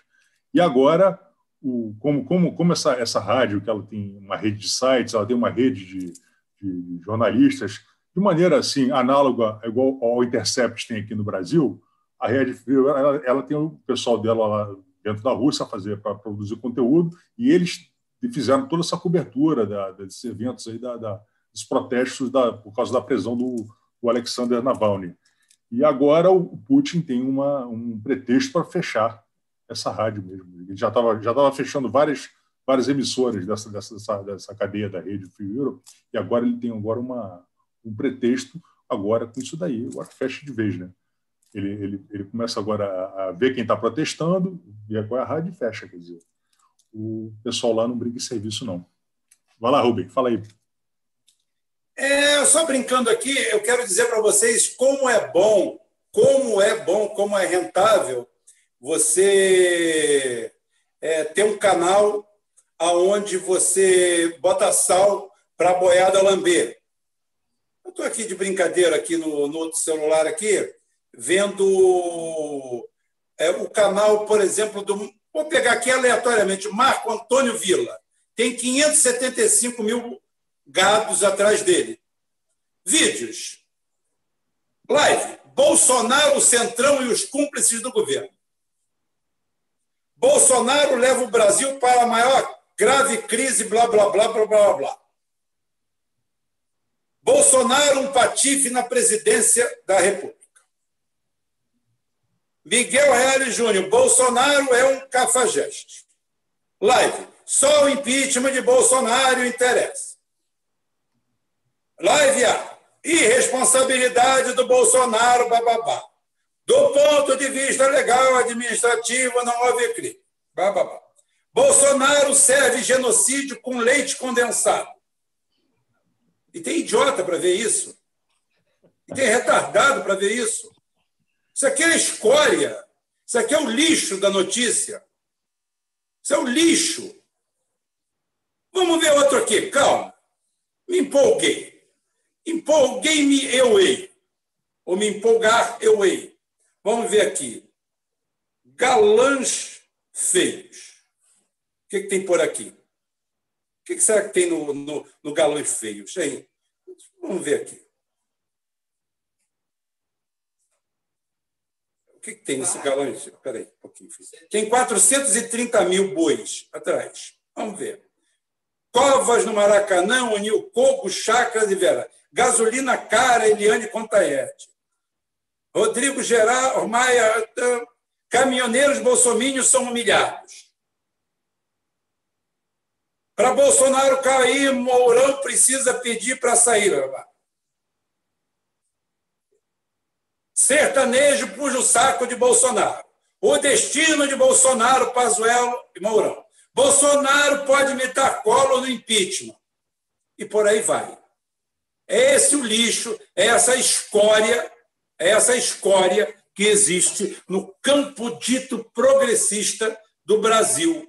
É aonde a boiada vai lamber sal, é aonde o meu amigo que revoltado comigo que eu não aderi ao Cire Gomes e a sua pauta, os redondos falando sobre o redondo, tá? que ele ficou revoltado.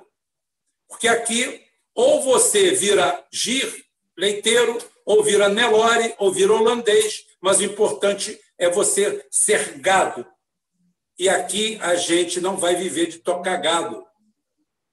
A gente aqui é outra coisa. Eu só botei aqui, mas tem mais uns 10 canais. Bem-vindo à cegueira, tem mais um monte de gente. Se abrir aqui, bem-vindo à cegueira. Vamos ver aqui, bem-vindo à cegueira.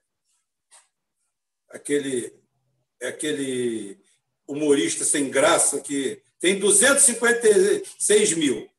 A cara de retardado dele já ajuda. Carreata em todo o Brasil, fora Bolsonaro. Entre a baleia rosa e a lira do Bolsonaro. O racha dos militares com Bolsonaro. Bolsonaro é uma moléstia que se alimenta errado. Moléstia é você, rapaz. É você que é moléstia. Você que é uma moléstia. Vocês todos são uma moléstia. Vocês são de serviço. Eu tenho 25 mil seguidores aqui. Se metade quiser ir embora, pode ir. Eu não estou ligando, não. Eu não faço, pro... eu não faço programa, não de fazer um programa aqui para agradar os outros, não. Eu quero mostrar para vocês, está aqui. Está aqui. Está aqui. Quero mostrar para vocês isso aqui. Isso é se informar. Isso aí é um espertalhão falando para um bando de idiotas. Vocês querem ouvir isso? Craque. Craque.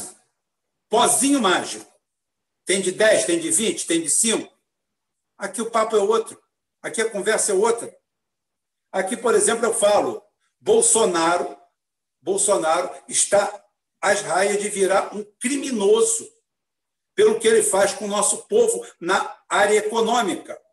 Não aguento mais ver essa quadrilha do BTG Pactual, aonde o Paulo Guedes faz o mesmo trabalho do Daniel Dantas no governo FHC e onde eu já vejo o PT e o Lula se empolerar, sacudir as asas. Você tem raiva do Lula? Não tem raiva do Lula, não. Eu tenho raiva das atitudes do Lula. Um cara que vai se eleger já avisando. Companheiros, vai ter passapano para todo mundo. Já avisamos. Aí botou o Haddad para falar, o Haddad avisando que pode ficar tranquilo. Quem roubou vai levar o roubo. BTG Pactual. E outra coisa, tem uma historinha agora, uma historinha, uma historinha do professor Raimundo agora, muito legal. Eles não estão conseguindo implementar a agenda neoliberal Poxa, sem palavrão, poxa, eles todo dia estão vendendo algo do patrimônio brasileiro por 1 a 5% do seu valor. E provavelmente com moeda podre. Provavelmente com moeda podre do governo comprada com 70%, 80% de deságio. Todo dia. E quem compra o BTG Pactual? Quem é o BTG Pactual? George Soros. O mesmo do Daniel Dantas. Mas não dava para repetir o Daniel Dantas. Então botaram outro. Outro. Enquanto isso daí, mete, mete, mete a, a Bovespa, a Boivespa, para todo mundo ir lá brincar no cassino. O cassino. Amanhã, se você olhar no meu Facebook, Amanhã, hoje eu tive um dia muito corrido, por isso que eu cheguei aqui sem saber muito das coisas. Amanhã no meu Facebook, vai lá que eu vou falar sobre bolha de bolsa de valores. E vou falar como é que nós estamos entrando na guerra de novo, que eu já fiz um vídeo sobre isso, já falei sobre o assunto, que ninguém aqui te esclarece. Feliz é você que vem aqui e é esclarecido. Porque aqui eu te chamo para reflexão. Quem fica todo dia falando de Bolsonaro, só vive com Bolsonaro na boca, com Lula na boca, com aquilo na boca, boca naquilo, não sai nada de produtivo. Aqui nós vamos falar da história das tulipas, que não por acaso foram para Amsterdã em 1637, se não me engano, pegaram um ativo de longo prazo, que seriam as tulipas, que levam de 7 a 10 anos para florescer, criaram, isso sem internet, hein? os caras eram bons. São os mesmos de hoje. Até porque eles foram expulsos da Península Ibérica, porque Portugal e Espanha meteram o pé na bunda dos sionistas de lá. E eles foram para Amsterdã, que era a capital financeira. Não é à toa que existe uma empresa chamada Royal Dutch Shell, do petróleo, que ela é anglo-holandesa. Está ali no Canal da Mancha, de um lado para o outro. Mas isso aí é outra história. Então vamos ao seguinte: existem muitas coisas nesse sentido. Esse pessoalzinho, chamado de sionista, foram lá e criaram a história das tulipas. Chegou o seu ponto, amanhã você vai ver mais, porque eu vou escrever um negocinho no Facebook e depois a gente comenta aqui. É, a catarse coletiva era a mesminha que você está fazendo aí, filho. É a mesma coisa do Bitcoin, é a mesma coisa, tudo igual. Só que os caras não tinham tanto recurso midiático de alcance aos idiotas. Os idiotas tinham que ser procurados de outra forma. Agora é muito mais fácil. Você chega ao idiota online. E você chega e o que, que você faz? Você compra meia dúzia de analistas econômicos, né? de meia dúzia de, de três ou quatro é, instituições, e você vende o peixe que você quiser. Aí você cria. Não tem um especialista que me critica do negócio da viagem à Lua e não entende de nada? É o mesmo. Aí o, cara vai para a economia, entende tudo do mercado de ações. Tudo, tudo, tudo. Mercado, primeiro que Bolsa de Valores tinha que ser extinto. Extinto, extinto. Qualquer empresa pode vender ações. Nós não temos que ter bolsa de valores. Mercado primário. Primário, sempre. Você é sócio direto, não mercado secundário. Existe uma diferença entre mercado primário e mercado secundário. Mercado primário é o lado lógico da bolsa. É o IPO, IPO, que é o lançamento de bolsa. Aqui vamos dizer, esse grande grupo de comunicação, que é o portal Rubem Gonzalez, o jornal Puro Sangue, vamos emitir agora um milhão de ações a 100 reais, eu acho que a gente vale 100 reais, pelo menos, e vamos arrecadar 100 milhões de reais. Claro que a hora que a gente arrecadar, a gente vai dividir entre a gente, vocês nunca mais vão ver a gente. Mas tudo bem, isso aí, isso aí é o mercado secundário. Eu estou no primário ainda, perdão. Então é o seguinte, o mercado, o mercado primário é isso aí. O cara compra uma ação, aí nós vamos começar a arrecadar. Nós somos um grupo de grande sucesso. Vamos implementar, vamos pegar esse dinheiro, vamos investir. Eu numa Ferrari, o cara aí num Porsche, o Kowalski em outro, e a gente vai investir bastante nisso aí. E no fim do ano, vocês vão descobrir que vocês deram 100 milhões para a gente e não vão levar nada de volta. É um risco que vocês correram. Foi um risco. Mas também, por outro lado, Pode ser que nós não façamos nada disso, viremos um grande conglomerado de comunicação e eis que no final do ano nós passemos a valer 200 milhões. Então, você teve uma valorização de 100%. Isso é normal. Isso é lógico. Você pode botar ações da sua empresa. Agora, não ir para uma bolsa de valores, onde existe um mercado de apostas, como foi feito aqui, aonde nada tem a ver com a lógica da empresa. A empresa que foi colocada aqui em tela é uma empresa falimentar, que o que ela produz é uma coisa que ninguém quer, ninguém deseja, ninguém anseia e morreu. Uma das coisas que dava mais dinheiro, dava mais dinheiro nos Estados Unidos, nos na passagem do século XIX para o século XX, era a venda de gelo. O cara ia no inverno, num lago congelado, via até peixinho junto, né? Cortava blocos de gelo, armazenava eles num lugar mais fresco, máximo possível, para ter o mínimo de perda, e ia vendendo gelo. Aquilo era uma indústria maravilhosa, todo mundo comprava. Aí veio o Carrier e acabou com a festa de todo mundo. Acabou. É um mercado que acabou. Então é a mesma coisa. Nós vamos montar uma empresa aqui agora que vende gelo congelado de, de lagos. Qual a chance da gente ter mercado? Nenhuma. Nenhuma, porque as próprias indústrias de congelamento, através do sistema de refrigerante, bendito Carrier, e sua grande invenção, está aqui na minha frente. Quando alguém quiser uma explicação de como funciona um ar-condicionado, pode me perguntar, que eu ensino, se bem que tem um Cício aqui que sabe muito mais do que eu. Mas a gente sabe o suficiente. Então é o seguinte: está aqui na minha frente. É a mesma coisa. Hoje estão apostando horrores e dinheiro em cima de uma empresa que produz algo falido. Gelo congelado de lago. Por quê? Porque não tem nada a ver com a realidade. Aí eu vou explicar para vocês o que é uma bolha, para quem não sabe. Tem gente aqui embaixo, provavelmente, que talvez saiba até me ensinar, de verdade, mas não dessa história aí. Tá? E assim vai. Aí, quando o mercado de tulipas implodiu, descobriu-se de cara que metade das intenções de compra que eram papéis eram falsas. Quem foi que falsificou? Salim. Salim. Salim aqui. Salim eu. Salim. Vendeu o papel que não vale nada para você. Tá? Mas a gente só descobre lá no final. O nome disso é bolha, ou então também pode chamar pirâmide. Pirâmide, com B, pirâmide. É isso que é. Enquanto a gente está se divertindo lá, nós estamos mergulhados numa crise imensa.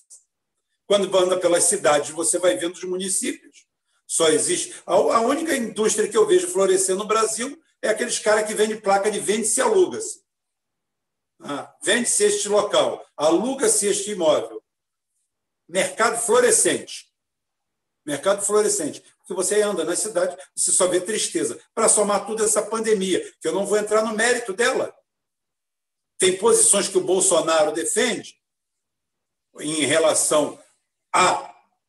Não quando ele fala bravata. A bravata ele faz para provocar os outros. Tá? Então é o seguinte: eu também tenho minhas ressalvas. Como eu falei, há alguns anos atrás, o seu avô de 90 anos de idade falecia. E alguém te perguntava como é que vai o seu avô, Rubem? Faleceu. O que, que aconteceu? Aí pegou uma gripe e faleceu. Aí morreu de gripe? Não, não, ele morreu de gripe. Os oito pulmões dele estavam ferrados, os, oito, os quatro rins dele, os dois corações, os cinco fígados, estavam tudo ruim. E ele pegou uma gripe, não resistiu e morreu. Era assim que se morria de alguma coisa agravado por uma gripe que pegou. Agora todo mundo morre de Covid. Não morre da outra coisa que ele tinha. Não estou falando que as pessoas não morram de Covid, não, tá, gente?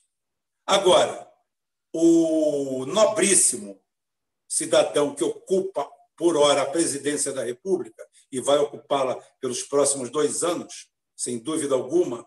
Eu não sei de que, de que malabarismo esses canais de dejetos aqui, não posso falar merda, tem que falar dejeto. Né? Então é o seguinte: esses canais de dejeto aqui vão viver. Mas vão continuar, porque o, o, viciado é um viciado. Ele rouba as coisas dentro de casa, ele vende a cama, ele vende a televisão, ele vende tudo para manter o vício dele. Então o cara vai continuar vendo o galã feio lá, porque o cara bateu no. Você viu? Você viu os caras que falaram, o que, que falaram do Bolsonaro? É isso mesmo, vamos lá compartilhar. Vamos, vamos lá, vamos lá compartilhar, está tudo bem, está tudo tranquilo. Ah, é disso que nós vamos viver? É disso.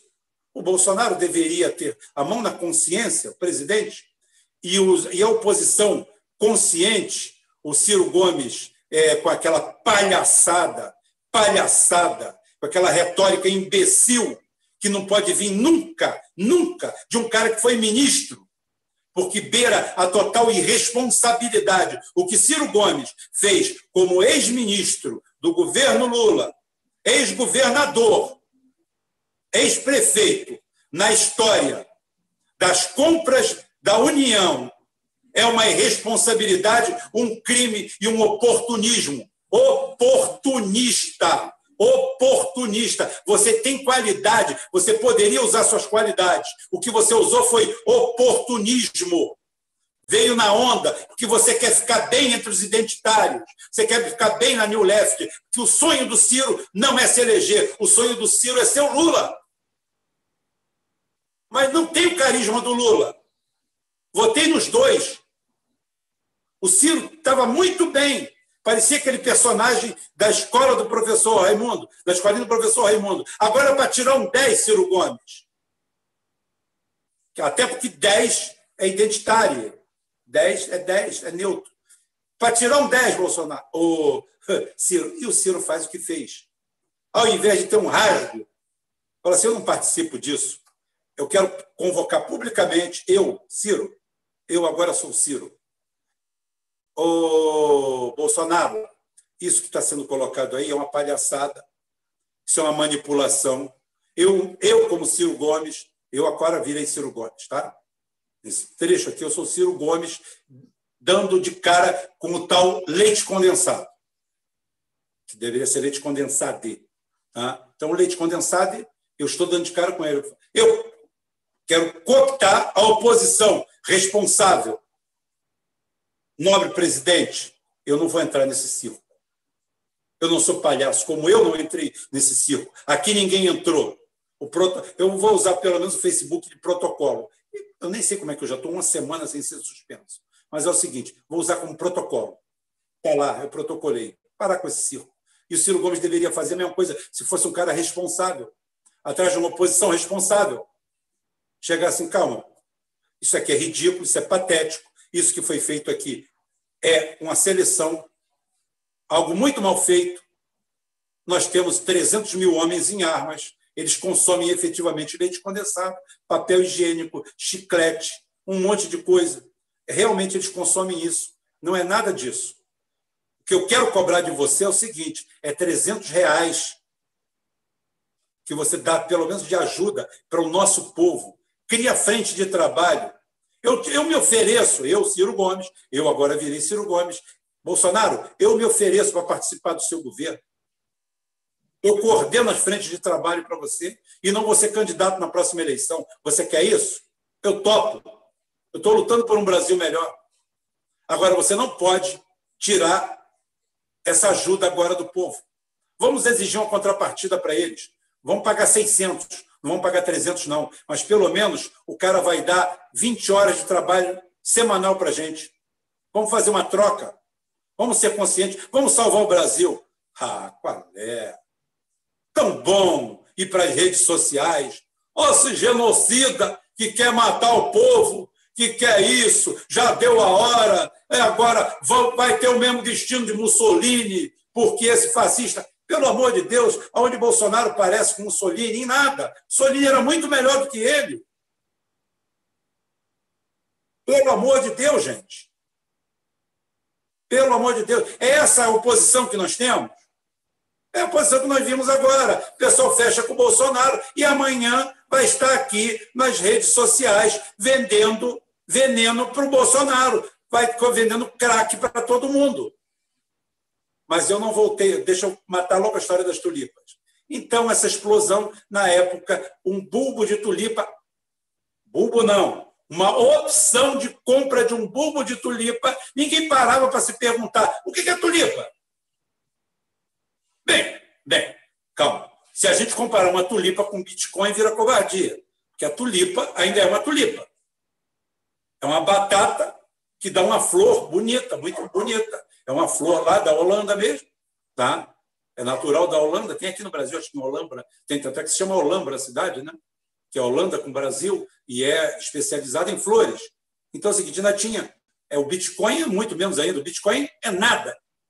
Nada, absolutamente nada. Você pega um número aleatório, oh, eu estou rico, mas sumiu tudo e não tem nada. Acabou.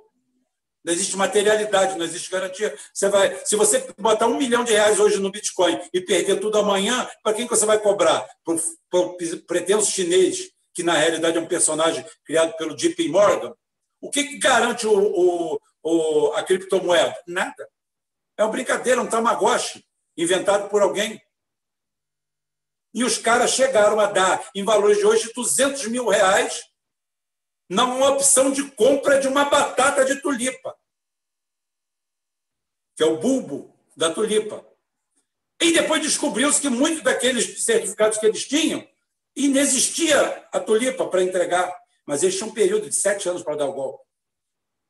Isso quebrou com a economia da Holanda durante anos. É igual a pandemia. Pandemia de verdade foi o que aconteceu na Europa. 1347, a grande peste bubônica, 50% da população. A Europa levou 200 anos para igualar a população. Olha, olha o número. 200 anos de crescimento para ter a mesma população que tinha 200 anos atrás. Olha, isso que é. 50% da população foi para vala. Mas não foi para vala pescar, não. Foi para vala mesmo. Teve vilas que 80% morreram. E teve gente que fez isolamento. O isolamento naquela época era o seguinte: você tinha uma vila, você fechava, quem aparecesse, você matava na curva. Matava mesmo. Era assim. O negócio foi, foi bacana, foi um negócio legal. E agora nós estamos tudo, sobre todos esses ataques. A gente não sabe o que é verdade o que é mentira. O que é verdade hoje, amanhã se torna mentira, e o que é mentira hoje, amanhã pode ser verdade ou não. Ou permanecer ou dobrar a aposta. A única coisa que permanece igual é o mau caratismo e a canalice das pessoas. Essa é a mesma, em todo o tempo. Toda hora eu abro, tá lá, a maçonaria. Gente, vá para o inferno. Esquece de maçonaria. Maçonaria não manda nem na casa dela. Mais uma caixa preta, maçonaria, grau 33, grau 34. A maçonaria é um ajuntamento de pessoas aonde muitos lugares aquilo ali é símbolo de status. Falo que meu pai morreu, acho que no nível 32. Eu nunca vi um copo d'água lá em casa é, por causa de maçonaria, nem por nada, benefício nenhum, nada, nada. Era um ajuntamento de pessoas que iam lá um dia por semana, se reuniam, fazia lá reunião secreta. O problema não é o que eu estava falando hoje com, com Curumim. O problema não é o rito maçônico. O problema é a sala anterior. O problema é igual a palavra de Deus. Você vai ao culto ou vai à missa, você louva o nome de nosso Senhor Jesus Cristo. Você fala em fé, você fala em carinho, você fala em empatia, você fala em amor ao próximo. E quando acaba o culto, você se junta com os seus amigos numa bolinha e vocês vão ver como vocês vão ferrar o mundo no dia seguinte. Se você é empresário, eles também, vocês vão ver como vão. Vocês estão pensando uma forma de como o cara vai trabalhar mais e ganhar menos. Ou seja, o oposto do que você acabou de falar lá dentro. A maçonaria é a mesma coisa, é um ajuntamento de pessoas. Canalha é o povo. Canalha é o ser humano que pratica isso. Maçonaria é inocente. Mas você continua repetindo isso porque é uma palavra comum, é um lugar comum desses canais de lixo que eu falei para você. São todos lixo. Lixo. Meu canal é bom. Meu canal é bom. Meu canal é de opinião. Não estou aqui para atacar canal de ninguém, mas isso aí não tem como. Essa turma está atrás de grana. E eu aqui estou livre, meu grupo está livre. Hoje eu posso elogiar qualquer medida de qualquer um. Amanhã, Cire Gomes, se ele fizer alguma coisa de relevante, que não seja ficar correndo igual uma, igual uma louca desvairada atrás de identitários, trazê-lo para a festa. Gente, vem cá, tem uma festa do cabide, corram para cá, corram para cá. Se ele fizer alguma coisa de útil, eu vou bater palma grande medida do Ciro Gomes, grande medida do Lula, grande medida do Lula, grande medida do Bolsonaro, por que não? Eu peguei meu cérebro e joguei na lata do lixo. Eu vim para aqui dizer que eu vou defender barbado, homem feio. Alguém? Não. Eu vim aqui defender essa massa disforme, sem rosto, que somos nós todos, trabalhadores. O trabalhador está por trás de tudo. Ó, feito por um trabalhador. Ó, feito por um trabalhador. Ó, feito por um trabalhador. Feito por um trabalhador. Feito por um trabalhador. Preciso desenhar? Precisa desenhar? É isso que eu defendo. O cara que fez esse, isso aqui parece madeira, mas é porcelanato, Tá? O cara que fez esse sofá, o cara que fez essa camisa, foi o Vicentino que deu para gente. Eu tenho que falar isso. Foi o Vicentino que doou essas camisas para o canal. Não foi nem o canal que comprou, foi Vicentino, grato Vicentino. Tá? Se você quiser comprar, ainda tem R$ reais com envio. Ótimo. Isso aqui foi um operário aqui ou em algum lugar. Ele fez. Isso aqui não dá num pé de árvore, não, viu, cientista? Isso aqui, esse óculos aqui, foi a mesma coisa. Tudo. Minha caneca do Putin. Ó, oh, canequinha do Putin. Ó, oh, isso aqui foi um russo que fez, ou uma russa. Tá aqui, ó. Veio de lá. Foi presente da minha amiga Márcia. Márcia, beijo. Olha aqui, ó. Foi ela que me deu o ano passado. Isso é trabalho. É isso que eu defendo. Eu não estou aqui para defender homem barbado, ou boquinha em Brasília, não. Ou negociata em Brasília, ou mais uma vaga numa mesa. Ou botar mais quatro, cinco assessores, ganhando 20, 30 pau por mês, sem trabalhar, num país que não está dando 300 conto para matar a fome dos outros. Porque eu, Ciro Gomes, eu voltei a ser Ciro Gomes, Falo, Bolsonaro, se você não fizer isso e você dizer que não tem dinheiro, vamos fazer uma coisa, Bolsonaro. Vamos fechar esse país que quebrou. Vamos parar de pagar 40 contos, 50 contos, 100 contos, um milhão de reais num mês para um desembargador. Ah, é meu direito.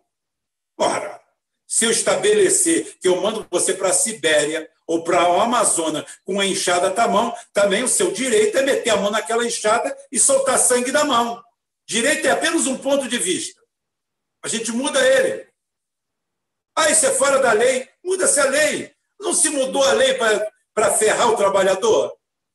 Não se mudou a lei para terminar com a aposentadoria do cidadão? O que nós temos que fazer um, um grande sacrifício? Temos. Temos que fazer um grande sacrifício? Então vamos fazer. Começa por você, dá o um exemplo. Não, ó, a aposentadoria vai mudar, com exceção de fulano, ciclano e beltrano. Gente, é tão bom, começa a mudar por vocês. Ou então é tão necessário, comece a mudar por vocês. Aí dessa aí é o seguinte, não, é, a lei é igual, é igual juiz que bota traficante na rua. Diz, não, quem foi que botou o traficante na rua? É, é a lei, a culpa não é minha. Gozado, mas você manda prender os outros ilegalmente. Você rasga a lei e prende alguém. Nessa hora não tem esse negócio, não, né?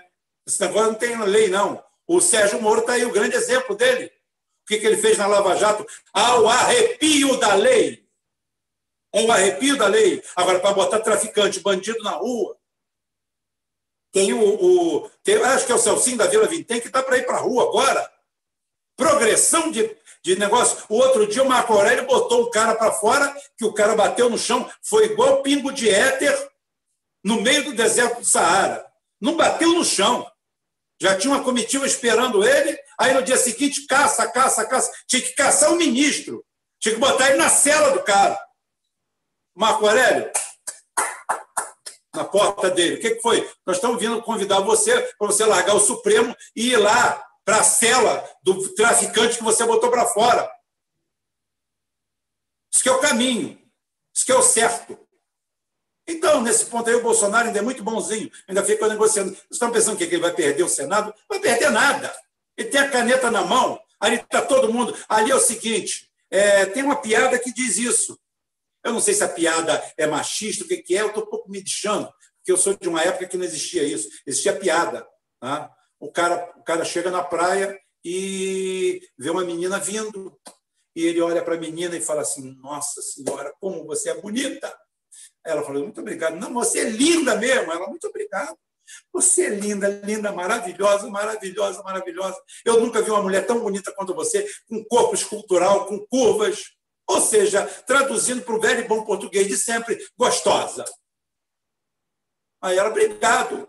E ele falou assim: vem cá, você sairia comigo? Ela sairia comigo por 100 mil reais? Passaria uma noite comigo por 100 mil reais? Aí ela falou assim: 100 mil reais ali, uma, uma em cima da outra, dinheiro vivo, contado. Ela é. Hum, sairia. Tá bom. Me diz uma coisa, e por 100 reais? 100 reais. Você está achando que eu sou o quê? Fazer o que você é, eu já sei, eu descobri na pergunta anterior. Agora nós estamos tratando preço. Né? entre 100 reais e 100 mil reais tem um valor mais ou menos que, de repente, a gente chegue a alguma conclusão. É exatamente isso. É a falta de valor. Todo mundo tem preço e não valor. Deixa eu passar a bola para vocês, que eu falei demais. É isso aí. É isso aí, Rubão. É isso aí. É, é, inclusive, esse pessoal todo que está aí fazendo essas clickbaits contra o Bolsonaro, né? Bolsonaro vai cair. O caso aí do Marco Antônio Villa, ele fazia já isso, isso antes, né? Só que ele fazia contra o, contra o PT, né? Era contra a Lula e contra a Dilma. Era isso aí todo dia, né? Inclusive, tinha até uma piada, né? Do que ele fazia com o pessoal fazia com, com o Diogo Mainardi, né? Ele ficava Lula cai amanhã, Lula cai amanhã. Ele, fica, ele ficou, ficou uns 10 anos escrevendo isso até, até o Lula ser preso, ou mais de 10 anos, desde, desde o mensalão. Quer dizer, então a gente vê que esse negócio só muda de lado, né? muda de lado, mas a, o discurso é o mesmo, né? se reprograma, né? reprograma aquilo ali. É, inclusive, você vê aí, por exemplo, a, tem a revista chamada Isto É, né? Que a gente pode chamar também de Quanto É, né?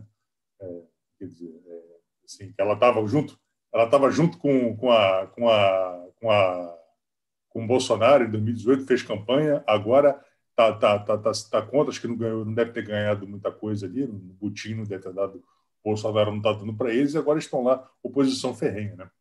É, só falando agora de, de Covid, umas coisas que ficou faltando colocar aqui, é, o inventor, o cara que desenvolveu o teste do PCR, esse teste que é, que é o mais utilizado para a detecção de Covid, do, do vírus, é um alemão chamado Christian Dorsten, Drosten, desculpa.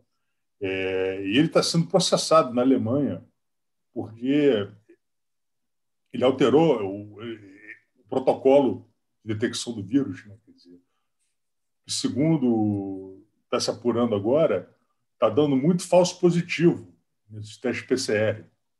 Inclusive, vou contar um caso aqui, um caso meio familiar aqui. Eu tenho um irmão pouco mais novo que eu, tá, tem que 30, 39 anos, 37, é por aí, mais ou menos, quase 40 anos, saudável, fez um teste PCR, deu positivo, ele não teve sintoma nenhum, não teve, não teve nada, né? Então a gente, inclusive a minha cunhada, a esposa dele, fez o teste PCR, não deu, não deu nada, então assim, pode ser um desses casos de falso positivo, né? Quer dizer, a gente tem, a gente está nesse negócio de pandemia quase um ano, né? Vai fazer em março agora um ano desses a gente está aqui no nós aqui na fora da China, estamos com esse protocolo, e, e a gente vê né, que, a, que a coisa se definiu muito rápido, isso tudo, começaram todas essas acusações de um lado para outro, essa politização bizarra que a gente está vendo no Brasil, de um lado é se você toma cloroquina, você é Bolsonaro, se você toma vermectina, você é Bolsonaro, se, e, se você é contra o Bolsonaro, você diz que ele não presta para nada, que não serve para nada, e não, não, faz efeito nenhum, né? quer dizer, então, a gente está vendo, com todas essas mudanças políticas que tá, estão acontecendo agora, que o Trump saiu, entrou o Biden, e a, a cloroquina, né, como, como o cara aí falou, que, tá, que entrou o Covas, está colocando lá no. Ele deu essa declaração hoje, né, depois de ter curtido lá o. A, caso que ele é Santista, né, a derrota do Santos aí no, no, Maracanã para o Palmeiras no sábado, ele deu essa declaração. Olha, a cloroquina está tá, tá, tá com um protocolo para não para curar o Covid. Não. Lógico que uma infecção viral não vai ser curada por um medicamento. O medicamento serve para mitigar o, os sintomas da, da, da doença, a, a, o, os efeitos mais, mais é, deletérios para o corpo humano da doença. Então, está se colocando. Então, então, assim, muita coisa ainda vai mudar, a gente vai ver como as, assim, que é, é a gente vai, a gente está chegando a essa conclusão, está se exagerando nessa questão da, da desses, dessas coisas, esses lockdowns, esses fechamentos, esse isolamento. Estou exagerando. E, assim, parte da nossa, da nossa opinião, é, opinião pública, essa opinião de rede social ligada à esquerda, não quer reconhecer isso. Eles querem colocar isso, essa peste do Bolsonaro genocida, porque é, contesta essa, essa, essa narrativa, que está cada vez ficando mais frágil, está né? Tá ficando mais frágil, está sendo contestado, e, e o pessoal não quer dar o braço a torcer.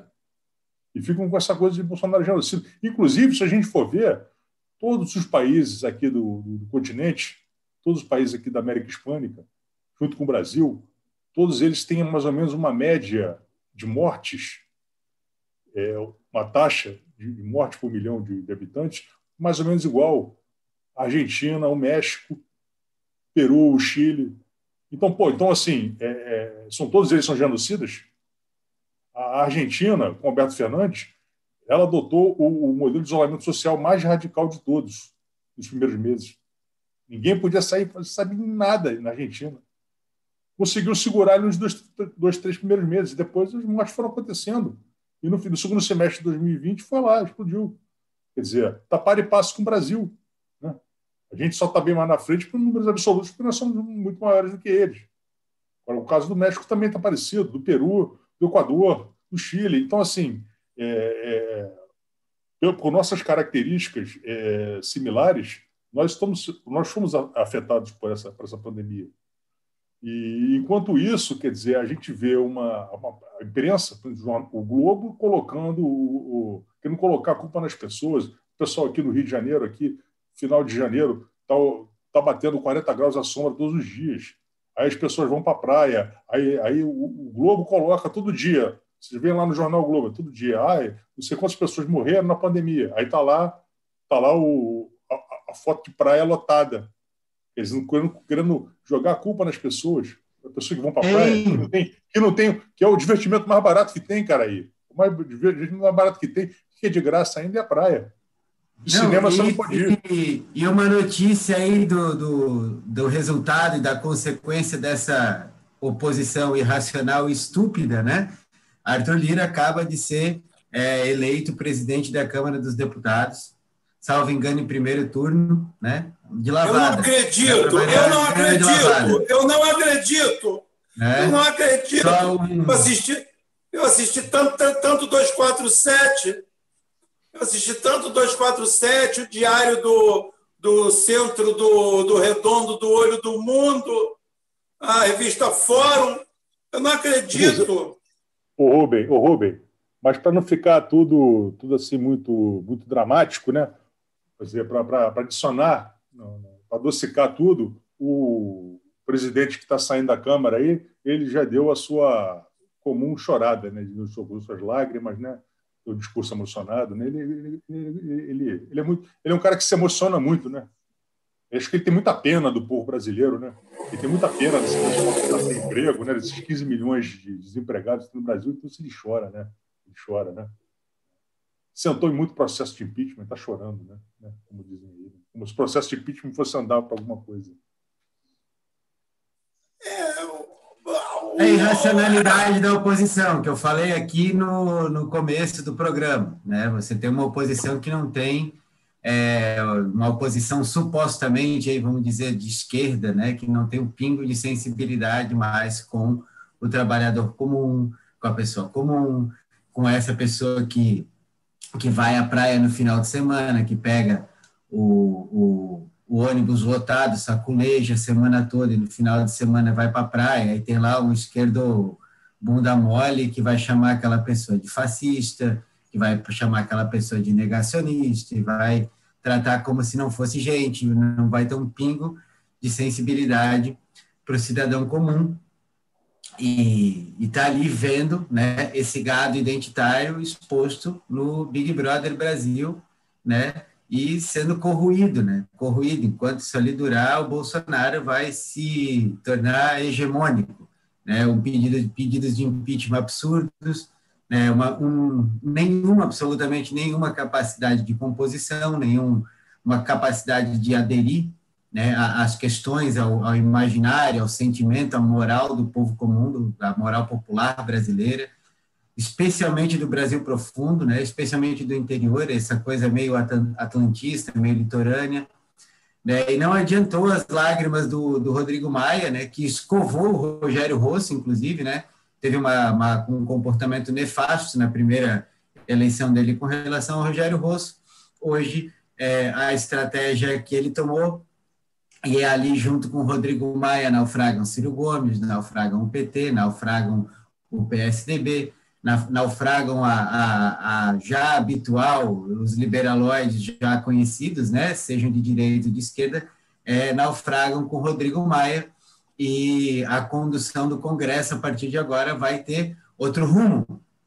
né? inclusive muito mais, é, digamos, adequado ao meu ideal de democracia, né? É, que é isso aí, para mim, o ideal de democracia é um partidão ali com 70% e 80% de, de bloco né, forte dentro de um Congresso Nacional e uma minoria de identitário choramingueiro que só serve para tomar umas porradas quando você precisa dar uma desviada da atenção modelo russo de, de, de democracia, né?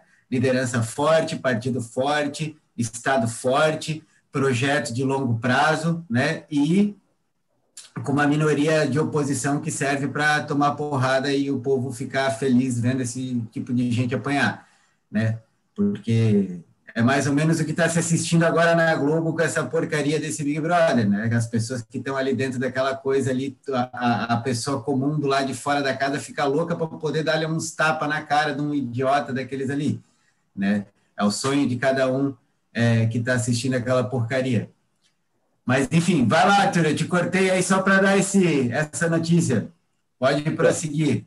Exatamente. E, e hoje, cara, e hoje teve no, no Rio de Janeiro outra coisa que foi os BRTs, que, que basicamente eles, eles fazem o transporte das pessoas da Zona Oeste em direção à Barra da Tijuca, à Zona Sul, é, toda essa, essa, essa, infraestrutura que transporta muita gente, eles não funcionaram hoje por, por falta de. Porque, assim, por, o fato dos, dos, funcionários não estarem recebendo. Né? A alegação foi essa. Está tão um problema que a, a, a demanda por, por diminuiu muito. Eles estavam contando com uma demanda de, de pessoas que pagavam passagem muito, que foi muito aquém do que se realmente observou, por causa da, da, da, da isolamento social, menos gente pegando esse transporte, evitando o transporte também, a gente está utilizando van, outros é, meios de transporte para evitar o, transporte de massa. Então, isso deve ter sobrecarregado né, a, a, a qualquer maneira, as linhas de ônibus. Né? Dizer, então, os ônibus mais lotados aí. E aí a gente não vai ver o, o pessoal indo atrás. Olha lá, as pessoas que vão estar todas, é, por, por causa do BRT que não está funcionando, vão se, vão se, se, se amontoar em outros, em outros ônibus que estão fazendo aquela, aquelas, aquelas linhas alternativas. Né? E não vai ter essa, não vai ter essa, essa preocupação, porque o, o, o Globo não se, não se interessa. Ele se interessa porque acontece na praia, porque na praia, eventualmente, alguém pode ir. Para no ônibus, eles não se interessam. Não é o público deles, não está nem aí para eles. Né? É isso. É, e então a gente a gente vê, né, junto com essa com essa questão do, do, dos testes PCR, outra coisa foi o, o essa, essa defasagem de, de, de renda que a, gente, que a, gente, já falou anteriormente, que essa, essa, essa todo esse esse, essa, esse efeito social da pandemia ela levou essa, essa grande é, transferência de renda dos mais pobres para os mais ricos. Né? Os negócios pequenos fechando, os grandes conseguindo sobreviver, conseguindo já é, repor suas perdas, né? E, enquanto isso, os pobres vão demorar 10 anos para poder recuperar. Né? Então, a gente vai precisar de, uma, de, de um reset no sentido, o verdadeiro reset para a gente é você olhar o trabalhador, né? quer dizer, fazer essas pessoas voltarem a, a, a ter condições, quer dizer, elas terem dinheiro para fazer, para reabrir seus negócios, para colocar suas coisas de volta no lugar, para recuperar seus empregos, né? Seus negócios, as suas, as suas, é, suas lojas, os seus é, salões de cabeleireiro, os, os seus bares, tudo isso que foi fechando, restaurante, e isso que vai ser vai ser o verdadeiro reset, é fazer as pessoas recuperarem isso, recuperarem o emprego. E não esse reset que eles estão falando aí, esse, esse alemão que fica falando essas coisas aí. E, e o Alberto Fernandes fica repetindo aqui. Né? E outras pessoas aqui no Brasil vão querer vir com esse, com esse discurso. Né? É, mas está difícil encarar esse blocão aí. Né? E outra coisa, não adianta é, ficarem bravos com a gente. Ah, vocês estão criticando o Ciro. Ah, vocês estão criticando o Lula ah, vocês aqui, vocês não e vocês não, não, não estão colados com ninguém. Não, não. Estamos aqui para fazer análise. É isso mesmo que o Rubem está falando aí. Ele fala em todos os programas. É isso aí, ó. Tem que apontar mesmo. É isso aí o que está acontecendo. É isso que está acontecendo. É, não que a gente queira, mas o Bolsonaro está aí. Ele vai ficar, cara. Como você pode torcer? como você pode torcer pelos fatos? Como você pode torcer pelos fatos? É, pois é. O fato está aí, né? Você pode ter seu time, né? É. é. O, o, o, o, Daqui a pouquinho nós vamos partir para. Como é que seria? É, a psicologia. A política vai ser uma ferramenta psicológica. Vai ser exatamente é, o que a gente sonha, pensa e acha em ter, não o que a gente é. Né? Oh, gente, não tem nem condições, é bom nem conversar sobre isso. Né? É um negócio assim é, absurdo. É, absurdo. Bom, vou emendar, turminha, vou emendar então a minha pauta. Tenho mais dois itens aqui sobre os quais eu quero comentar com vocês é, e ouvir também a opinião de vocês. Né? Reiterando que eu não falo mais é, o grande reset, é o grande calote. Né? A gente tem que falar, chamar pelo nome que é, a coisa pelo jeito que é, é um grande calote que estão propondo aí, esse reset eu só, eu global. olha só, eu só, vou, eu só vou dar uma palhinha aqui, porque eu vou sair. Vou deixar vocês à vontade. Olha só, deixa eu falar aqui, vocês compõem aí o que vocês quiserem. Eu não sei se é eu que estou com. Se eu tiver com poder, eu passo para você, cara aí. Olha só. É... Falaram aqui do golpe de Mianmar, né? É... Era disso que eu ia Pegar... falar. Ah, pegaram, pegaram a Nobel da Paz a identitária lá e botaram na cadeia, né? Só digo uma coisa, bem Exatamente. Feito. Bem feito, bem feito. E vou repetir de novo, bem feito. Tá? A Birmânia não é um país qualquer, Mianmar é a Birmânia. É mais um daqueles enclaves de exploração inglesa do século XIX para o século XX, que foi desmembrada da Índia. Tá? Foi aquela sacanagem feita pela Commonwealth, que tomou conta daquela área toda, roubou aqueles países todos miseravelmente durante séculos, tá? durante mais de um século, fizeram tudo que puderam e, ao final da Segunda Guerra, não tinha mais força, largaram o osso lá para 47, 48. Tá? E lá é o seguinte, aí botaram essa sopa de letrinha aí, que eu não sei o nome, nem lembro, tá? que é a presidenta que ia lá, só para dizer uma coisa, Mianmar tem um projeto de bomba atômica e a Rússia e o Putin dão o maior valor. Ah, então, isso daí já tem a ver com a reação de Putin, quase um aviso de Putin ao Biden. Fala assim: não vem brincar, que a gente sabe brincar. Ou seja. Sim, e justamente talvez... tem um, um gasoduto e um oleoduto né, com a China e ali Isso. é uma das passagens é. para o One Belt Road, né? a nova rota da seda para chegar Isso. na Europa. Isso. É uma, então, é estratégica. Então é o seguinte: o, o Putin, depois de quebrar o crânio de um, uns 200 lá, botar 5 mil na cadeia e mostrar como se trata, como se trata é, os barulhentos democratas, os democráticos barulhentos, mostrou como é que se trata, que é na da porrada. Ah, eu fiz hoje até uma, um, uma, uma, brincadeira lá, um negócio. É, chegou para Hoje você pode dizer que o, o Putin chegou para o Biden e falou assim: é isso aí que tu sabe fazer? Então vamos fazer uma coisa. Tá? Olha o que, que eu vou fazer na Birmania, que é um país de quase 700 mil quilômetros quadrados. Tá? É lá o trigésimo alguma coisa é, país em extensão do mundo, tem uma população bem considerável de 50 e poucos milhões de habitantes, maior que a população argentina. O tamanho, o tamanho dele é, é, ele é menor, ele é menor do que a Venezuela, tá? É mais ou menos do tamanho do Chile, é o tamanho, do tamanho do Chile, mas tem a população do Chile e da Argentina juntos. Então não é um paizinho, não. Não é um paizinho, não. Não é uma ilha deserta, não. Mianmar, na realidade, se chama Birmânia. O nome que eles botaram, o nome que a gente tinha é isso aqui. Fica lá no Sudeste Asiático, Sul-Sudeste Asiático, ali ao lado da Índia. E é o seguinte: eles têm um programa nuclear, que agora provavelmente vai ser incrementado por Putin, e o Putin mostrou é como é que se faz e como é que se brinca de verdade. Tá? E eu vou deixar vocês por aqui. E, e detalhe, sair... Rubem, esse, esse governo ali de Myanmar, ele, ele foi alçado ao poder por uma revolução colorida, né? Em 2010. Isso, né? 2010. isso, isso. E justamente, e, e, olha, e olha as ironias da vida, em 2008, o Sylvester Stallone, né, o Rambo, né, debochou do governo de Myanmar, falando que ia gravar o Rambo 5 lá e que ia fazer, ia acontecer, e o escambau e aí eles deram um golpe por uma revolução colorida, colocaram uma fantoche no governo ali, dessas premiadas pela ONU, né?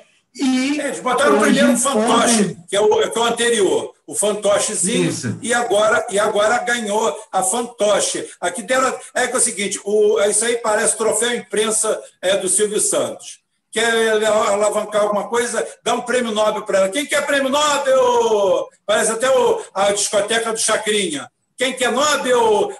Depois que deram o Nobel para algumas figuras aí da humanidade, como o Obama, virou, virou bagunça. Né?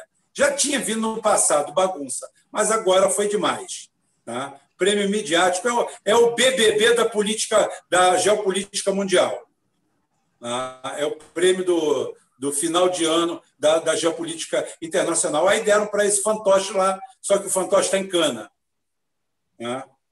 E agora, quem quiser, entre para lá. Eu vou saindo por aqui, gente, me despedindo. Eu não sei se eu estou como líder. Ah, eu estou como líder. Posso encerrar. Então, eu vou passar para o, o, o Caraí. Vou me despedindo de vocês, eu estou de férias. Eu sou, hoje eu sou só convidado. Pois então, inclusive, né, eles usaram, os militares lá na, na, na Birmânia, né, usaram uma, uma brecha constitucional, né, é, demonstrando fraude, né, na eleição parlamentar, e eles resolveram lá e acabar com aquela palhaçada, né.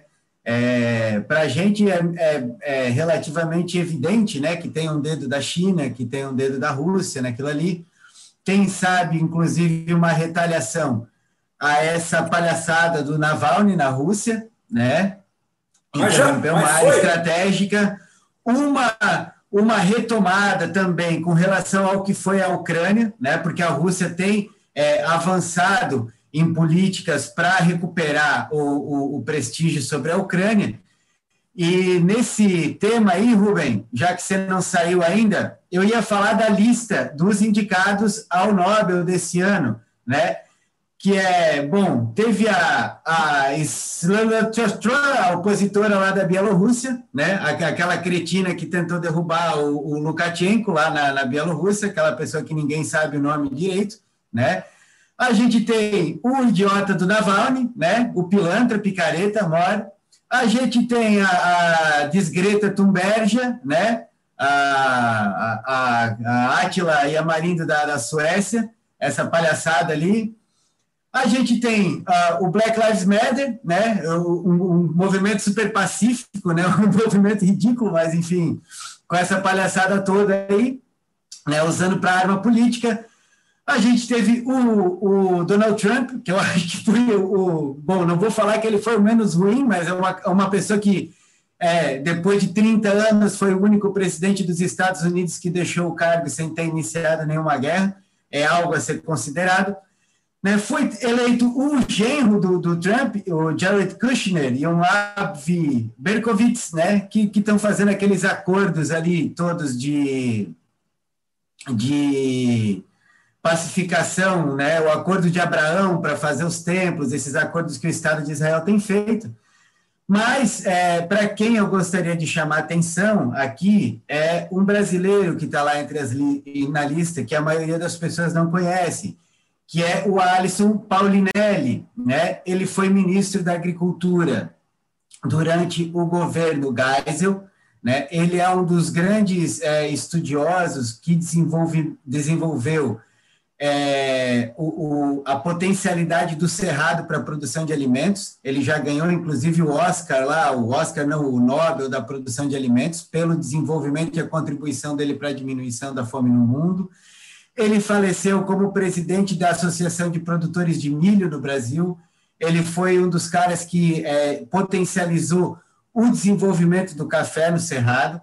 Inclusive, a gente tem hoje a Embrapa, a semente de soja, né, produzida pela Embrapa no Cerrado, ela tem potencializado é, a produção de alimentos, né, expandido e, inclusive, em vários pontos, revertido o processo de desertificação natural do Cerrado.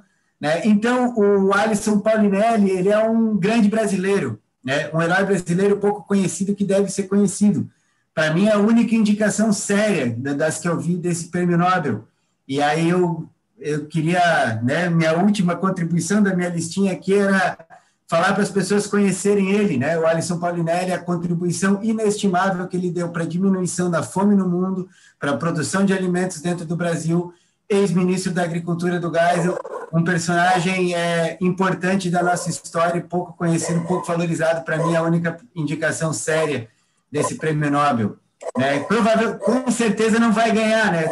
Provavelmente porque é a única indicação séria, mas é uma pessoa que merece menção e merece que as pessoas conheçam. Quem não conhece, Alisson Paulinelli, procurem aí, que é uma pessoa importante da nossa história, um grande brasileiro, um grande nacionalista, um grande patriota, e, e merece a nossa, a no, nossa menção honrosa aqui, e é isso aí.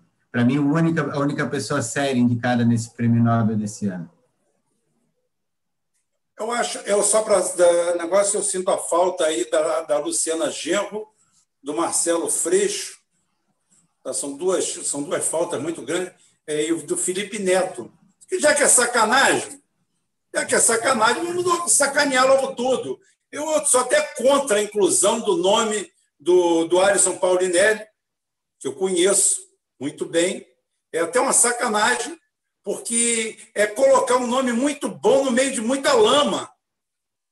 É muita lama. O único nome assim midiático internacional com peso que eu posso falar realmente é do Donald Trump, porque efetivamente foi o cara que menos jogou bomba na cabeça dos outros. Acabou não jogando bomba na cabeça de ninguém. Quando ele fez uma chuva de mísseis lá na, lá na, lá na, lá no, lá na Síria, foi quase uma brincadeira entre ele e o Putin, quem derrubava um ao outro, porque eles avisaram, fizeram aviso, disseram onde ia. Tá? Então é o seguinte: foi que dentro desse quadro midiático, só o nome dele vale.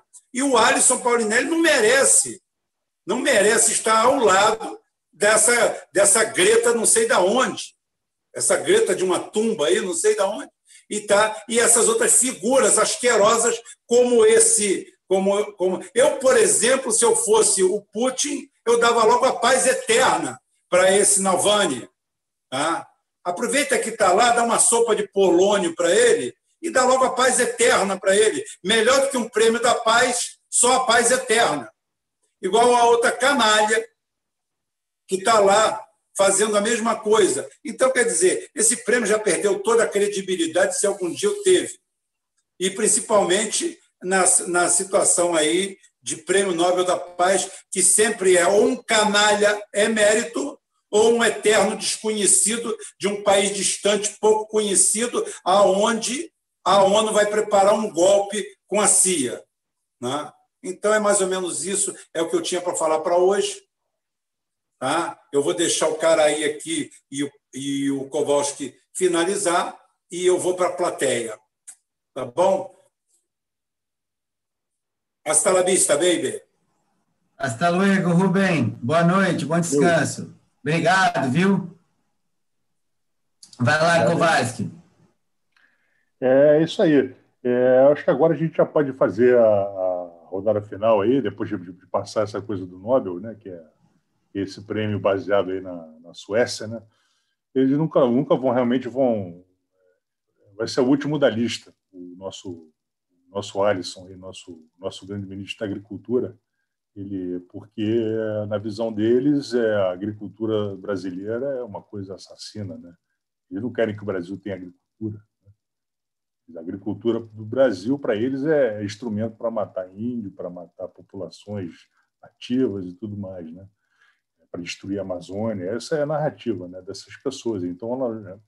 Inclusive realmente não vai, dificilmente vai alguém, alguém do, alguém do Brasil vai ser agraciado com isso É mais ou menos a mesma coisa que o Oscar, né? É um prêmio que as pessoas ali, determinadas pessoas poderosas, com prestígio, com, né, com, com visibilidade midiática, é, criam para premiar os seus pares, né? Na verdade é isso. É, eu acho que ficou faltando falar ainda do, né, do, do nosso governo Abo Biden, né? Abo Biden, Joe Biden, esse que está entrando aí agora, não sabe quanto tempo vai durar, né? Inclusive parece que tem umas, tem umas filmagens aí da, da, da Casa Branca, né? As pessoas falando, falando, oh, Joe Biden, não sei o quê, e ele rindo assim, um pouco assim, como se estivesse assim um pouco é, sob efeito de alguma substância, assim, né? Quer dizer, não, então, assim, as pessoas que não estão tá, não tá nas suas melhores condições de faculdades, né? Parece que realmente é uma pessoa que que não, não tem estrutura física, né? Talvez com a idade, para aguentar um cargo de presidente de, de República dos Estados Unidos, ainda mais nas circunstâncias atuais, né? Né, todo, todo esse cenário bastante complicado aí.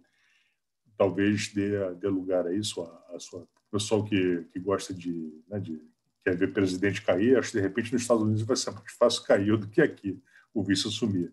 Vai ser mais fácil lá.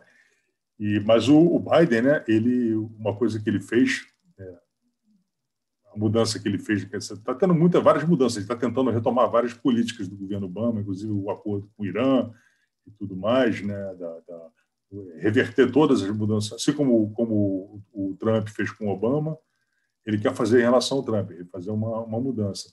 E então o que, que ele fez? Ele tirou o pessoal do alto escalão do, da do, do Secretaria de Fazenda, de, dos conselhos econômicos, de, de assessoramento ao, ao, presidente, ele tirou o pessoal do Goldman Sachs e colocou o pessoal do BlackRock. Né? O BlackRock é um fundo é, é, é um fundo de investimento, ele é, é um fundo que, que gerencia ativos de empresas. Então, é, esse BlackRock, inclusive quando, quando em 2016 o Obama estava terminando o seu governo, esse o CEO ele contratou um monte de gente que era do governo, do governo Obama para assumir os altos escalões aí no, no, nessa empresa, né? E que ela, inclusive, ela, ela, ela chega a controlar um, ativos no, no, valor estupendo aí de quase 9 trilhões de dólares, né? Quer dizer, o que ela controla de ativos, que ela gerencia ativos de outras empresas, né? que, na verdade, o que, o que, o que a BlackRock tem, quer dizer, o, o ativo principal delas, do patrimônio delas, é, é, é, um sistema de computador que vai detectando é, quais são as oportunidades de investimento, melhor quer dizer. É uma empresa completamente ligada a essa, a essa ciranda financeira né, transnacional globalizada aí, né? E isso daí é uma das facetas desse governo. Né? A outra é essa faceta identitária dos LGBTs, não sei o quê, Black Lives Matter, e apoiar as, as, as, os homens com hormônio para tomar o lugar das, das, mulheres no atletismo, em outros esportes. Né? Inclusive, tem até um, a gente tinha um, um vídeo que circulou aí nos nossos meios, de uma, de uma atleta americana justamente se queixando disso, né? Quer dizer, como, como, ela, como ela, ela se dedicou a vida inteira para o atletismo, ela e outras colegas, elas estão, estão perdendo espaço ali, inclusive, como o cara aí falou, perdendo, perdendo patrocínio, apoio, né? Que o atleta precisa, né? É, e eles não estão conseguindo mais, eles estão perdendo para. Porque um homem tem massa muscular muito maior. Não adianta você dizer que é mulher, mas é, nasceu homem, é XY, cara. Você tem massa muscular muito maior do que qualquer mulher. Não tem como, né? Você pega aí uma, uma, uma, uma partida de vôlei, né? Uma partida de vôlei masculina e feminina. A feminina você ainda consegue ver a bola, masculina você não vê a bola mais, cara. É muito raro, porrada é muito forte, assim. É, é isso, cara. Biologia, não dá. Né? Então, é, é, essa daí, é, inclusive agora o, o, o Biden está recalchutando a política protecionista dos Estados Unidos, né? Ele está ressuscitando o Buy American do Obama. Né? Obama lançou isso quando entrou na presidência. Ele entrou na presidência na, na, na iminência da crise de 2009. É, a política de, de, de, fomentar as compras do governo de contas governamentais, isso que aqui no Brasil sai por licitação, só dá preferência para empresas americanas. E, enquanto isso, aqui no Brasil, é, a gente está numa tendência reversa, né? É o governo querendo se adaptar às regrinhas da, da OMC, da OCDE e querendo abrir cada vez mais o setor de, de compras governamentais, que pode ser um instrumento estratégico para você apoiar empresas brasileiras, fazer uma política nacionalista, e eles querem, querem abrir isso para as empresas estrangeiras. Né? As empresas estrangeiras vêm aqui competir com a justificativa que eles vão conseguir preços melhores. Né? Estão fazendo o contrário do que, do que os Estados Unidos estão fazendo. E os países da Europa também fazem. Inclusive, aí, esses países escandinavos, aí, que são aí o modelo aí da, da social-democracia. A gente não cansa de dizer isso. eles são protecionistas para caramba, o Japão, todos eles. Né? Então, aqui estamos na contramão, apesar de tudo. Né? E, então, assim, aí com Arthur Lira eleito, eu acho que, definida essa, essa eleição, vai começar realmente o ano, né? vai começar as coisas andarem, né? os projetos de lei, quer dizer, vai, a gente está saindo agora das férias, né? A gente tem a gente tem esse período de verão, carnaval, o carnaval inclusive esse ano que não vai ter, as coisas vão começando, mas agora na, na política começa mesmo com, com o início da, da, da, das sessões legislativas agora em 1 de fevereiro. Presidente novo no, no, no Senado e na Câmara e, e aí daí vai começar, vai começar o jogo de verdade. Isso aí. Pois é, Arthur. Inclusive, cara, o, a BlackRock é uma das principais investidoras né, nos setores de minério, petróleo e gás dentro da Amazônia. Faz isso por um lado, e do outro lado, é, financia essas ONGs da máfia verde, né, que fazem lobby ativo para a desnacionalização dos ativos do capital brasileiro, né, dentro do Brasil. Então, a gente vê, vê muito nitidamente o que, o que tende a acontecer agora, né? é incrementar a agenda identitária por um lado e, por outro, a gente ter um, caminho financista. Né? Não, não creio tampouco que o, o Abo Biden vai conseguir tocar um projeto de, de Buy American pelo simples fato que ele é de Delaware. Né? Delaware é tipo umas ilhas caimanas nos Estados Unidos, é um paraíso fiscal.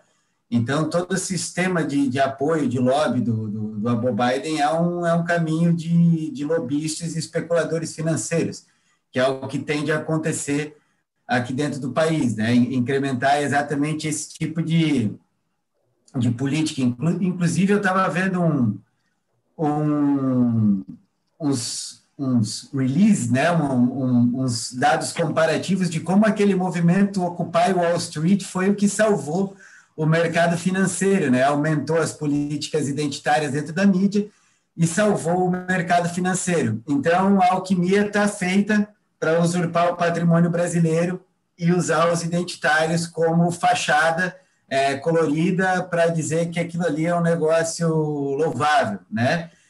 Por outro lado, a gente tem aí uma grande piada, né? Uma piada de mau gosto, que são os nossos grandes especialistas em China. Inclusive, a gente tem um, um conhecido aí que trabalha junto com a Embaixada da China, né? Que, que muitas vezes relata da, da posição vergonhosa que é, é, a situação dos partidos políticos brasileiros dentro da China. Né? Porque a esquerda geralmente vai lá para pedir passagem, para pedir cafezinho, para pedir jantar, para pedir coisas, né? enquanto a direita chega lá para fazer negócio.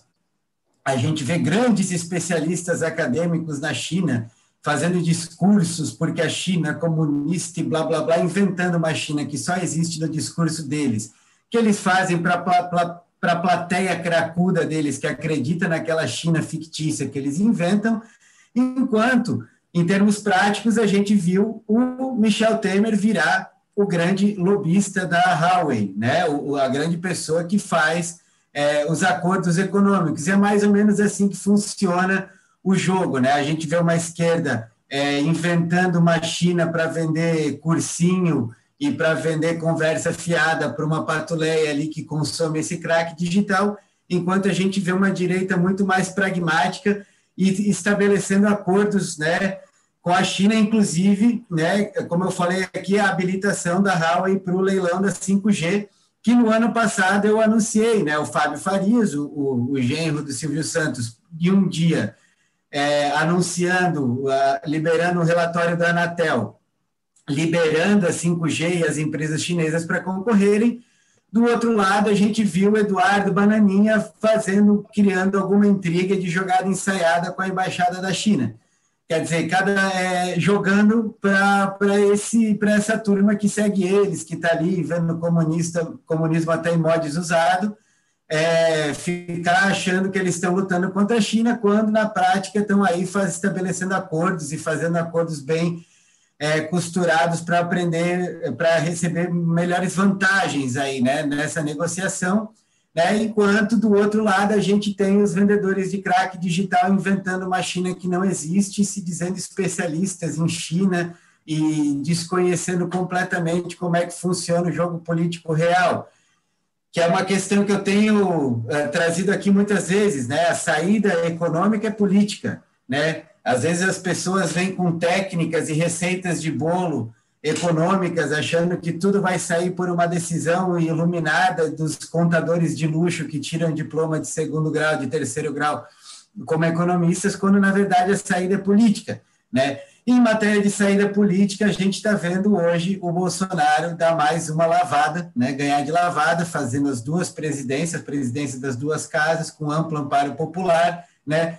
E a esquerda né, fazendo o mesmo jogo da Vaza Jato, de dizer que agora o Lula vai voltar e que ele vai ser reabilitado, que no fundo, no fundo, pode ser que acabe é, fortalecendo o campo do Moro para surgir o Sérgio Moro como oposição ao, ao Bolsonaro e, por outro lado, explodindo esse Estado paralelo que se criou dentro do Brasil chamado Lava Jato. Você mata vários coelhos com uma cajadada só. Você acaba com a Lava Jato, você descarta a esquerda, você reabilita o Moro e provavelmente fortalece ainda mais o Bolsonaro nessa, nesse embate. Então, o jogo é duro, né? O jogo é duro, é coisa complexa. Né? As pessoas não são muito honestas, principalmente se ela tiver com o bife amarrado na perna, falando compre aqui o meu, o meu bife aqui, correndo atrás, vendendo crack digital pela internet, né? E é o que a gente tem visto acontecer aí no Brasil ultimamente, né? Os especialistas em China que inventaram uma China que só existe nos discursos deles e os seus é, partidários indo lá pedir, né? Diária, passagem e coisinhas, enquanto ah, os homens, né? As pessoas sérias estão lá é, fazendo negócio e, e articulando dentro do mundo real, né? Dentro do jogo político e geopolítico real né, de como que as coisas funcionam na prática. E, e, isso falta muito as pessoas compreenderem, né? E, e como a gente vem é, dialogando aqui, é, não importa quem vai liderar, o que, o que importa é o projeto, né? Quando, quando surge um projeto nacional, a liderança surge desse projeto, surge naturalmente desse projeto. Agora, quando você tem várias pessoas que não têm projeto político algum, elas ficam ali colocando leite condensado na mamadeira de piroca para poder ter alguma coisa o que falar e alguma coisa o que esconder, né? Que no caso da semana passada foi a discussão na Câmara sobre a autonomia do Banco Central, que, como eu falei antes, é a, a, a última cartada da petralhada para tentar se eleger em 2023 para se colocar como uma coisa viável para o mercado financeiro, que é o compromisso total e absoluto de não fazer política econômica, de governar somente fazendo políticas identitárias, sem projeto algum de desenvolvimento, de construção do país, sem nada, né? E né, a, a minha análise é que a tendência é que o Bolsonaro tenda a se consolidar ainda mais do que já está como uma, um campo político hegemônico, né, por, pela, pela simples e absoluta falta de uma oposição que tenha um pingo de consistência, um pingo de sensibilidade para a pessoa comum, para a moral popular, para o trabalhador comum, para os pequenos comerciantes. Né, é, uma, é uma esquerda que vai ficar vendendo aquela ideia, ah, tá, é a briga do, do patrão contra o trabalhador e a luta pela mais-valia, né? E aquela análise furada e colonialista do Marx, que nunca diz, afinal de contas, quem que vai comandar a coisa na hora que a revolução rolar, e que a gente é, já falou aqui muitas vezes da grande farsa que foi a suposta Revolução de 1917, que foi um golpe de Estado para tirar a Rússia da Primeira Guerra, e que o Lenin e Trotsky é, venderam um pedaço da Rússia para pagar a conta que eles tinham com os banqueiros na Suíça, né? Porque Lenin estava é, exilado na Suíça e pegou grana dos banqueiros para ir lá dar um golpe na, na Rússia em 1917 e depois entregou um pedaço do, da Rússia e o Stalin botou ele babando numa cadeira de rodas, meteu uma picaretada na cabeça do Trotsky e construiu uma Rússia, uma União Soviética nacionalista e deu um rumo para aquilo lá, porque se deixasse na mão daqueles idiotas ia ser um país é, ocupado é, definitivamente por muito tempo, como ficou ocupado por muito tempo, mas com uma política stalinista, com uma política de, de construção da, da Rússia, da Rússia que sempre foi, da Rússia que existe desde há quase 800 anos, né, desde o fim da ocupação dos mongóis. É, enfim, é, não estou lembrando, tinha mais. Ah, eu queria falar da, da, agricultura, né? É isso, né? Dentro desse projeto de construção do Brasil, né? É, eu vejo aí muitos é, liberais que se dizem desenvolvimentistas falando que o caminho é a taxação completa do agronegócio e do setor primário até é, o Brasil se reindustrializar à força, né? É uma coisa que, infelizmente, não vai rolar. O agronegócio, a produção agrícola, é o último setor do capital nacional que ainda está nas mãos dos brasileiros, e, e é uma luta muito estratégica e muito importante, tem que ser travada com muita inteligência para não haver desnacionalização do capital é, da produção agrícola.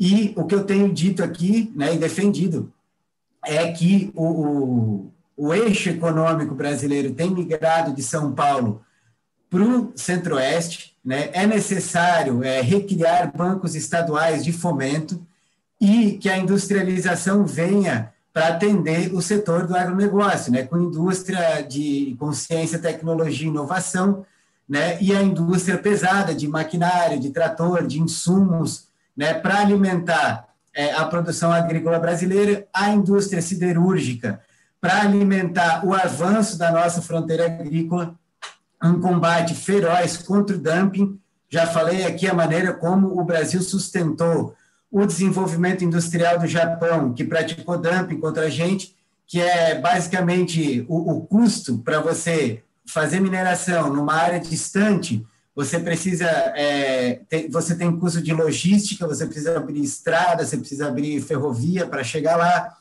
você precisa construir é, é, energia, né, energia hidrelétrica, no caso é a opção que o Brasil tem, tem tomado, né? Então você precisa de fonte de energia, você precisa de infraestrutura de logística, e quando você é, vende esse, esse, esse minério no mercado internacional, esse custo não é arcado. Então o Brasil sustentou a industrialização do Japão com uma prática de dumping, que é o rebaixamento artificial de preços. Né? Inclusive, até em 2018, 2019, saíram várias reportagens mostrando como a venda de minério de ferro no Brasil ela é subfaturada, inclusive, na nota. E ela é encaminhada para a Suíça, onde na Suíça ela é esquentada e, e aí ela é vendida pelo o preço real de mercado. Então, o caminho para o desenvolvimento do Brasil e para o quinto movimento de construção e para a reindustrialização é justamente aproveitar o nosso grande ativo geopolítico e o nosso grande ativo financeiro econômico de capital nacional, que é a produção agrícola. E é, essas ONGs, exatamente a máfia verde, que é alimentada por esses fundos abutres, né, como o BlackRock, como são chamados esses fundos abutres, é, vão atacar é, a produção agrícola brasileira exatamente por ser a nossa última estratégia de desenvolvimento com base em capital nacional. A gente precisa reativar bancos de fomento. Eu já falei aqui outras vezes também que eu, por mim, criaria outra bolsa de valores dentro do Brasil, fora da Bovespa, em Cuiabá, né? Em Cuiabá ou em Belém do Pará, né? Que tiraria, descentralizaria o mercado de capitais valores de São Paulo, porque São Paulo é um câncer dentro do Brasil. Óbvio que o povo paulista é a primeira vítima desses parasitas, né? Que hoje governam né? E, esses coxinhas, né? Como a gente viu na eleição do ano passado, os coxinhas de direita e os coxinhas de esquerda, né? Bruno Covas e, e Guilherme Bolos nada mais do que são dois do que dois coxinhas parasitas que não tem nenhum projeto, tem o mesmo projeto de Brasil, um projeto que não que não é um não projeto, né? Um projeto de não país, de não nação, de não Brasil, é um projeto depreciativo, né? Para mim, o pessoal é ainda pior né, do que o PSDB, é muito pior, na verdade, porque vende a alma do povo, vende a nossa cultura, destrói a nossa maneira de, de pensar, de agir, de se construir, destrói a moral popular. E para a gente retomar tudo que nós perdemos nesse ciclo de 30 anos, que o Rubem fala, e também falava o Inácio Rangel, né? O Inácio Rangel, para mim, é um dos maiores gênios, é o maior gênio da geografia brasileira né, o Inácio Rangel, que falava do ciclo de 30 anos, que a gente chegou novamente nesse, nesse é, ciclo de 30 anos, a parte é, deletéria dele, e é um ponto fundamental é gerar otimismo, felicidade no nosso povo e construir um projeto que reduza desigualdades, que construa uma, uma, um desenvolvimento e uma distribuição da riqueza no país, uma democracia de verdade, porque a nossa democracia é, da, da, nova república é uma, fa, é uma fraude, é uma falácia.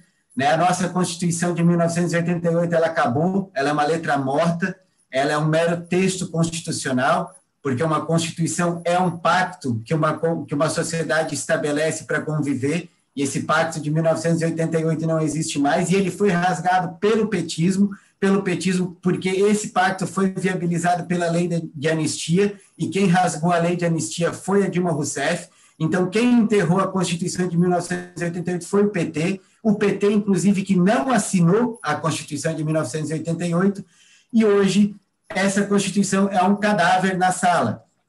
A nova República precisa definitivamente de uma pedra terminal, né? a gente precisa fundar a República Popular Brasileira, que seja é, de acordo com a moral e os costumes e os valores populares, de acordo com a nossa herança, as nossas tradições, a nossa cultura, os nossos valores, a gente precisa resgatar muitos pensadores e intérpretes do Brasil que foram enterrados pela essa esquerda uspiana, que a gente já bateu tanto aqui, que é um atraso de vida, foi fundada, a USP foi fundada para atrasar o Brasil economicamente, culturalmente, ideologicamente. A gente tem um lixo tremendo de, de pensadores que surgiu de dentro da USP que nunca trouxeram benefício algum ao Brasil. A USP é um atraso para o nosso país e para a nossa intelectualidade.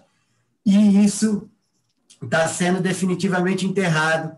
E o nosso caminho para construir é, um Brasil, para continuar a construção da nação, é uma unificação em torno de um projeto nacional, um projeto de desenvolvimento. Esse do Ciro não serve, ele é um projeto harvardiano para o Brasil. Esse do, da petralhada serve menos ainda, do Andrade com, com, com o Mergandante, esse serve menos ainda.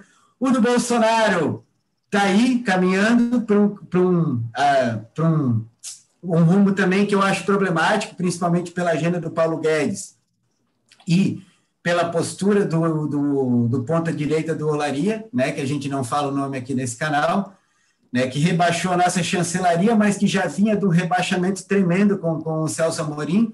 Né? Afinal de contas, todo mundo falando, ah, o Bolsonaro vai assinar um acordo com a OCDE, o acordo com a OCDE. Olha, é um acordo totalmente desvantajoso para o Brasil.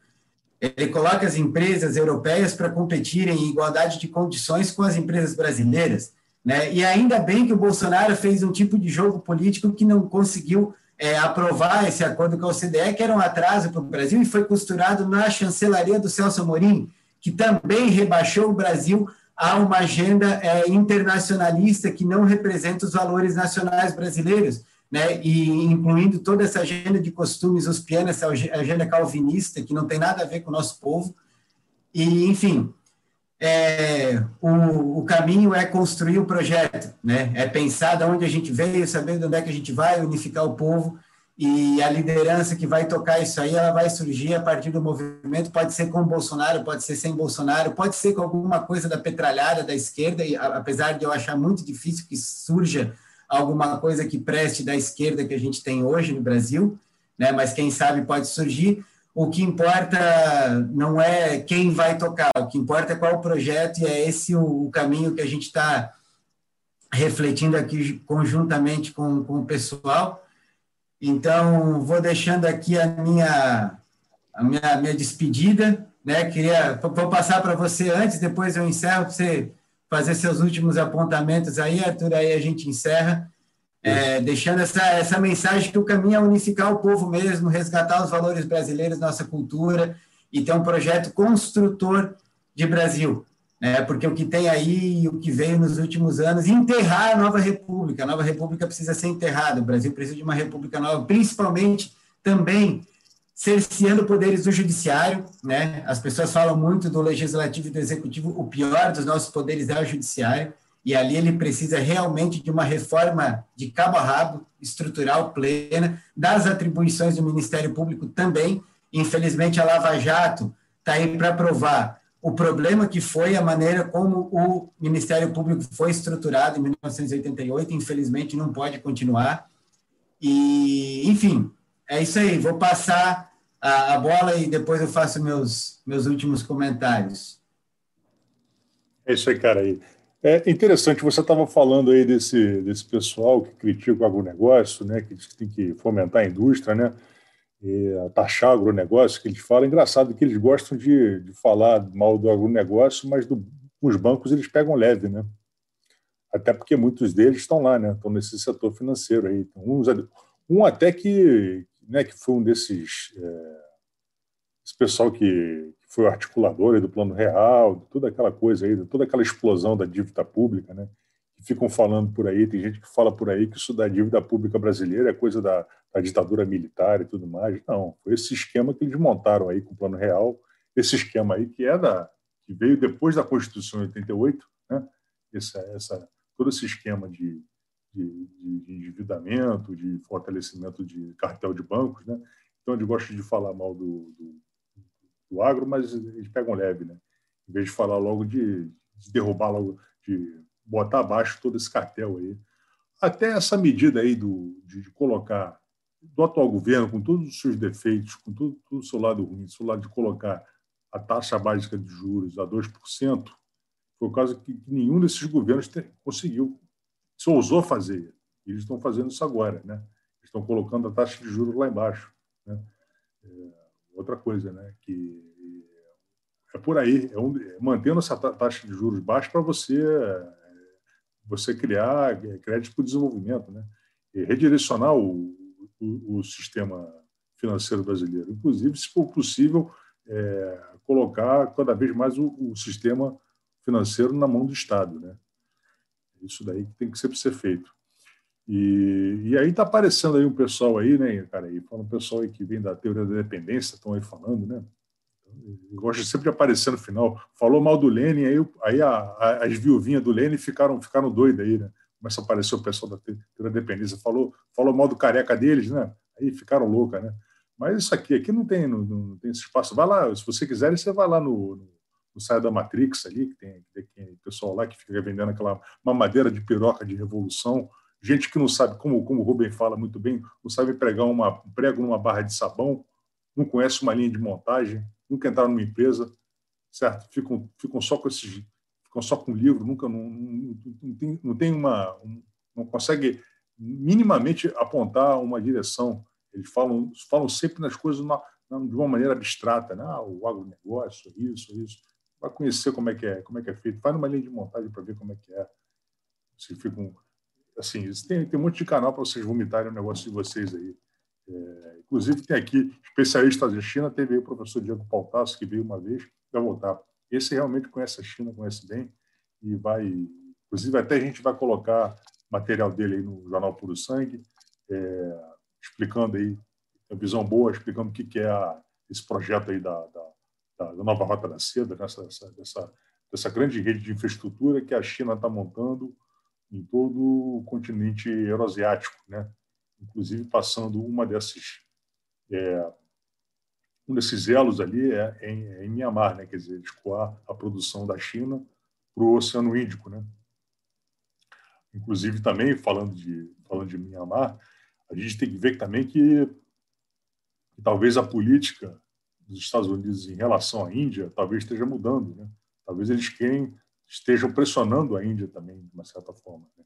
A gente sabe que a, porque a Índia ela está absorvendo boa parte da, da, da, da infraestrutura da, da China, está tá um pouquinho indo para a Índia, quer dizer. A gente sabe que a Índia, hoje em dia, é uma grande produtora de vacina. Ela, a Índia tem um complexo de saúde realmente forte. E a Índia tá, tá, é um país com um amplo crescimento, vai, vai, já falou isso antes, ela vai chegar a ser uma das maiores economias do mundo em, assim já é, vai, vai crescer bastante, inclusive vai, vai, vai, vai tirar o. vai diminuir o espaço dela para, as outras economias desenvolvidas, do, maiores do mundo, economias europeias, vai ser um, um país, país é, em crescimento e vai desenvolver a sua infraestrutura, a sua indústria. E o, talvez os Estados Unidos queiram jogar uma casca de banana para cima deles. Né? A gente tem aí um, a China, um, aí, desculpa, a Índia com um governo mod, né? com um governo também de viés nacionalista também, viés assim de direita, mas uma direita nacionalista, desenvolvimentista, né? Talvez não é o que aquilo que agrade é o, o senso comum internacional. Então é bom ficar é, ficar de olho no que vai acontecer com a Índia também. Né? Inclusive parece que até tem um, um filme da eu não vi esse filme, o pessoal viu, acho que o cara aí viu esse filme, o filme que tá fizeram na Netflix falando sobre a Índia, né? É, meio que uma tentativa de guerra de guerra Revolução Colorida, Guerra Híbrida, que estão fazendo contra, contra, contra a Índia. Né? Então, vamos ficar de olho. É, no mais, eu queria dar aí o meu, meu boa noite para todo mundo que assistiu aí, as mais de 300 pessoas, pessoas que contribuíram, as pessoas que não contribuíram, e avisar que a gente está de volta, semana que vem tem mais. Valeu. Pega aí, cara. Então, é isso aí, gente. É, desejar aqui uma boa semana, muito, muita serenidade, respirem fundo, né, e, e paciência, né, a gente está enxergando aí o, esse mar de lama, né, e fica aí uma mensagem de esperança, a gente vai recuperar, o Brasil vai voltar a crescer, o Brasil é grande demais para cair, a gente precisa estar no momento que precisa de união, né, e precisa combater esses identitários, esses identitários são, são piores do que o Bolsonaro, as pessoas que acham que tem que combater o Bolsonaro loucamente, a primeira coisa que tem que ser combatida no Brasil são os identitários, sejam eles de direita, sejam eles de esquerda. Ô, pessoal da moderação, põe esse José Carlos Gomes Luiz para fora, faz favor. Apaga aí o que ele escreveu e bota esse idiota na rua. Vai lá para a live do 247, idiota, cuzão. Enfim, obrigado. Tchau. É, enfim, é isso aí. Com esse tipo de gente é necessário ser sectário mesmo. Essa, essa gente precisa ser combatida. Sujeitos como esse, esse sujeito aí que está na live aí, que veio aqui nos incomodar, é, ele pode ir em qualquer outro lugar. Então, ele que vai para a rua, aqui não é o espaço dele, fora. E, e é isso aí. A gente tem um caminho para construir, né? Para construir o Brasil, unificar o povo, construir um projeto de desenvolvimento né, diminuir as nossas desigualdades, construir uma democracia real, né, construir uma república popular. Né, a nova república deu errado e ela foi sabotada porque ela é uma sabotagem e a gente precisa de um, de um caminho que seja realmente a cara do nosso país e do nosso povo. Né? Viva o nosso Brasil, viva o Brasil profundo, viva as nossas heranças, viva a nossa cultura, viva as nossas tradições, viva a nossa mestiçagem, Viva o nosso povo, que o povo brasileiro é maravilhoso e a gente precisa construir um caminho que esse país merece, o nosso povo merece, e a gente vai construir. Tem uma longa caminhada até lá e a gente está aqui para pensar junto com vocês e achar esse rumo de nação que o Brasil precisa e merece. Vamos que vamos. Uma boa noite, boa semana, fiquem firmes, respirem fundo e até breve. Obrigado, Arthur, obrigado a galera do chat, obrigado à equipe de moderação. Vamos que vamos. É nóis. Um abraço, pessoal. Tudo de bom. E em breve estaremos de volta, se Deus quiser, e ele vai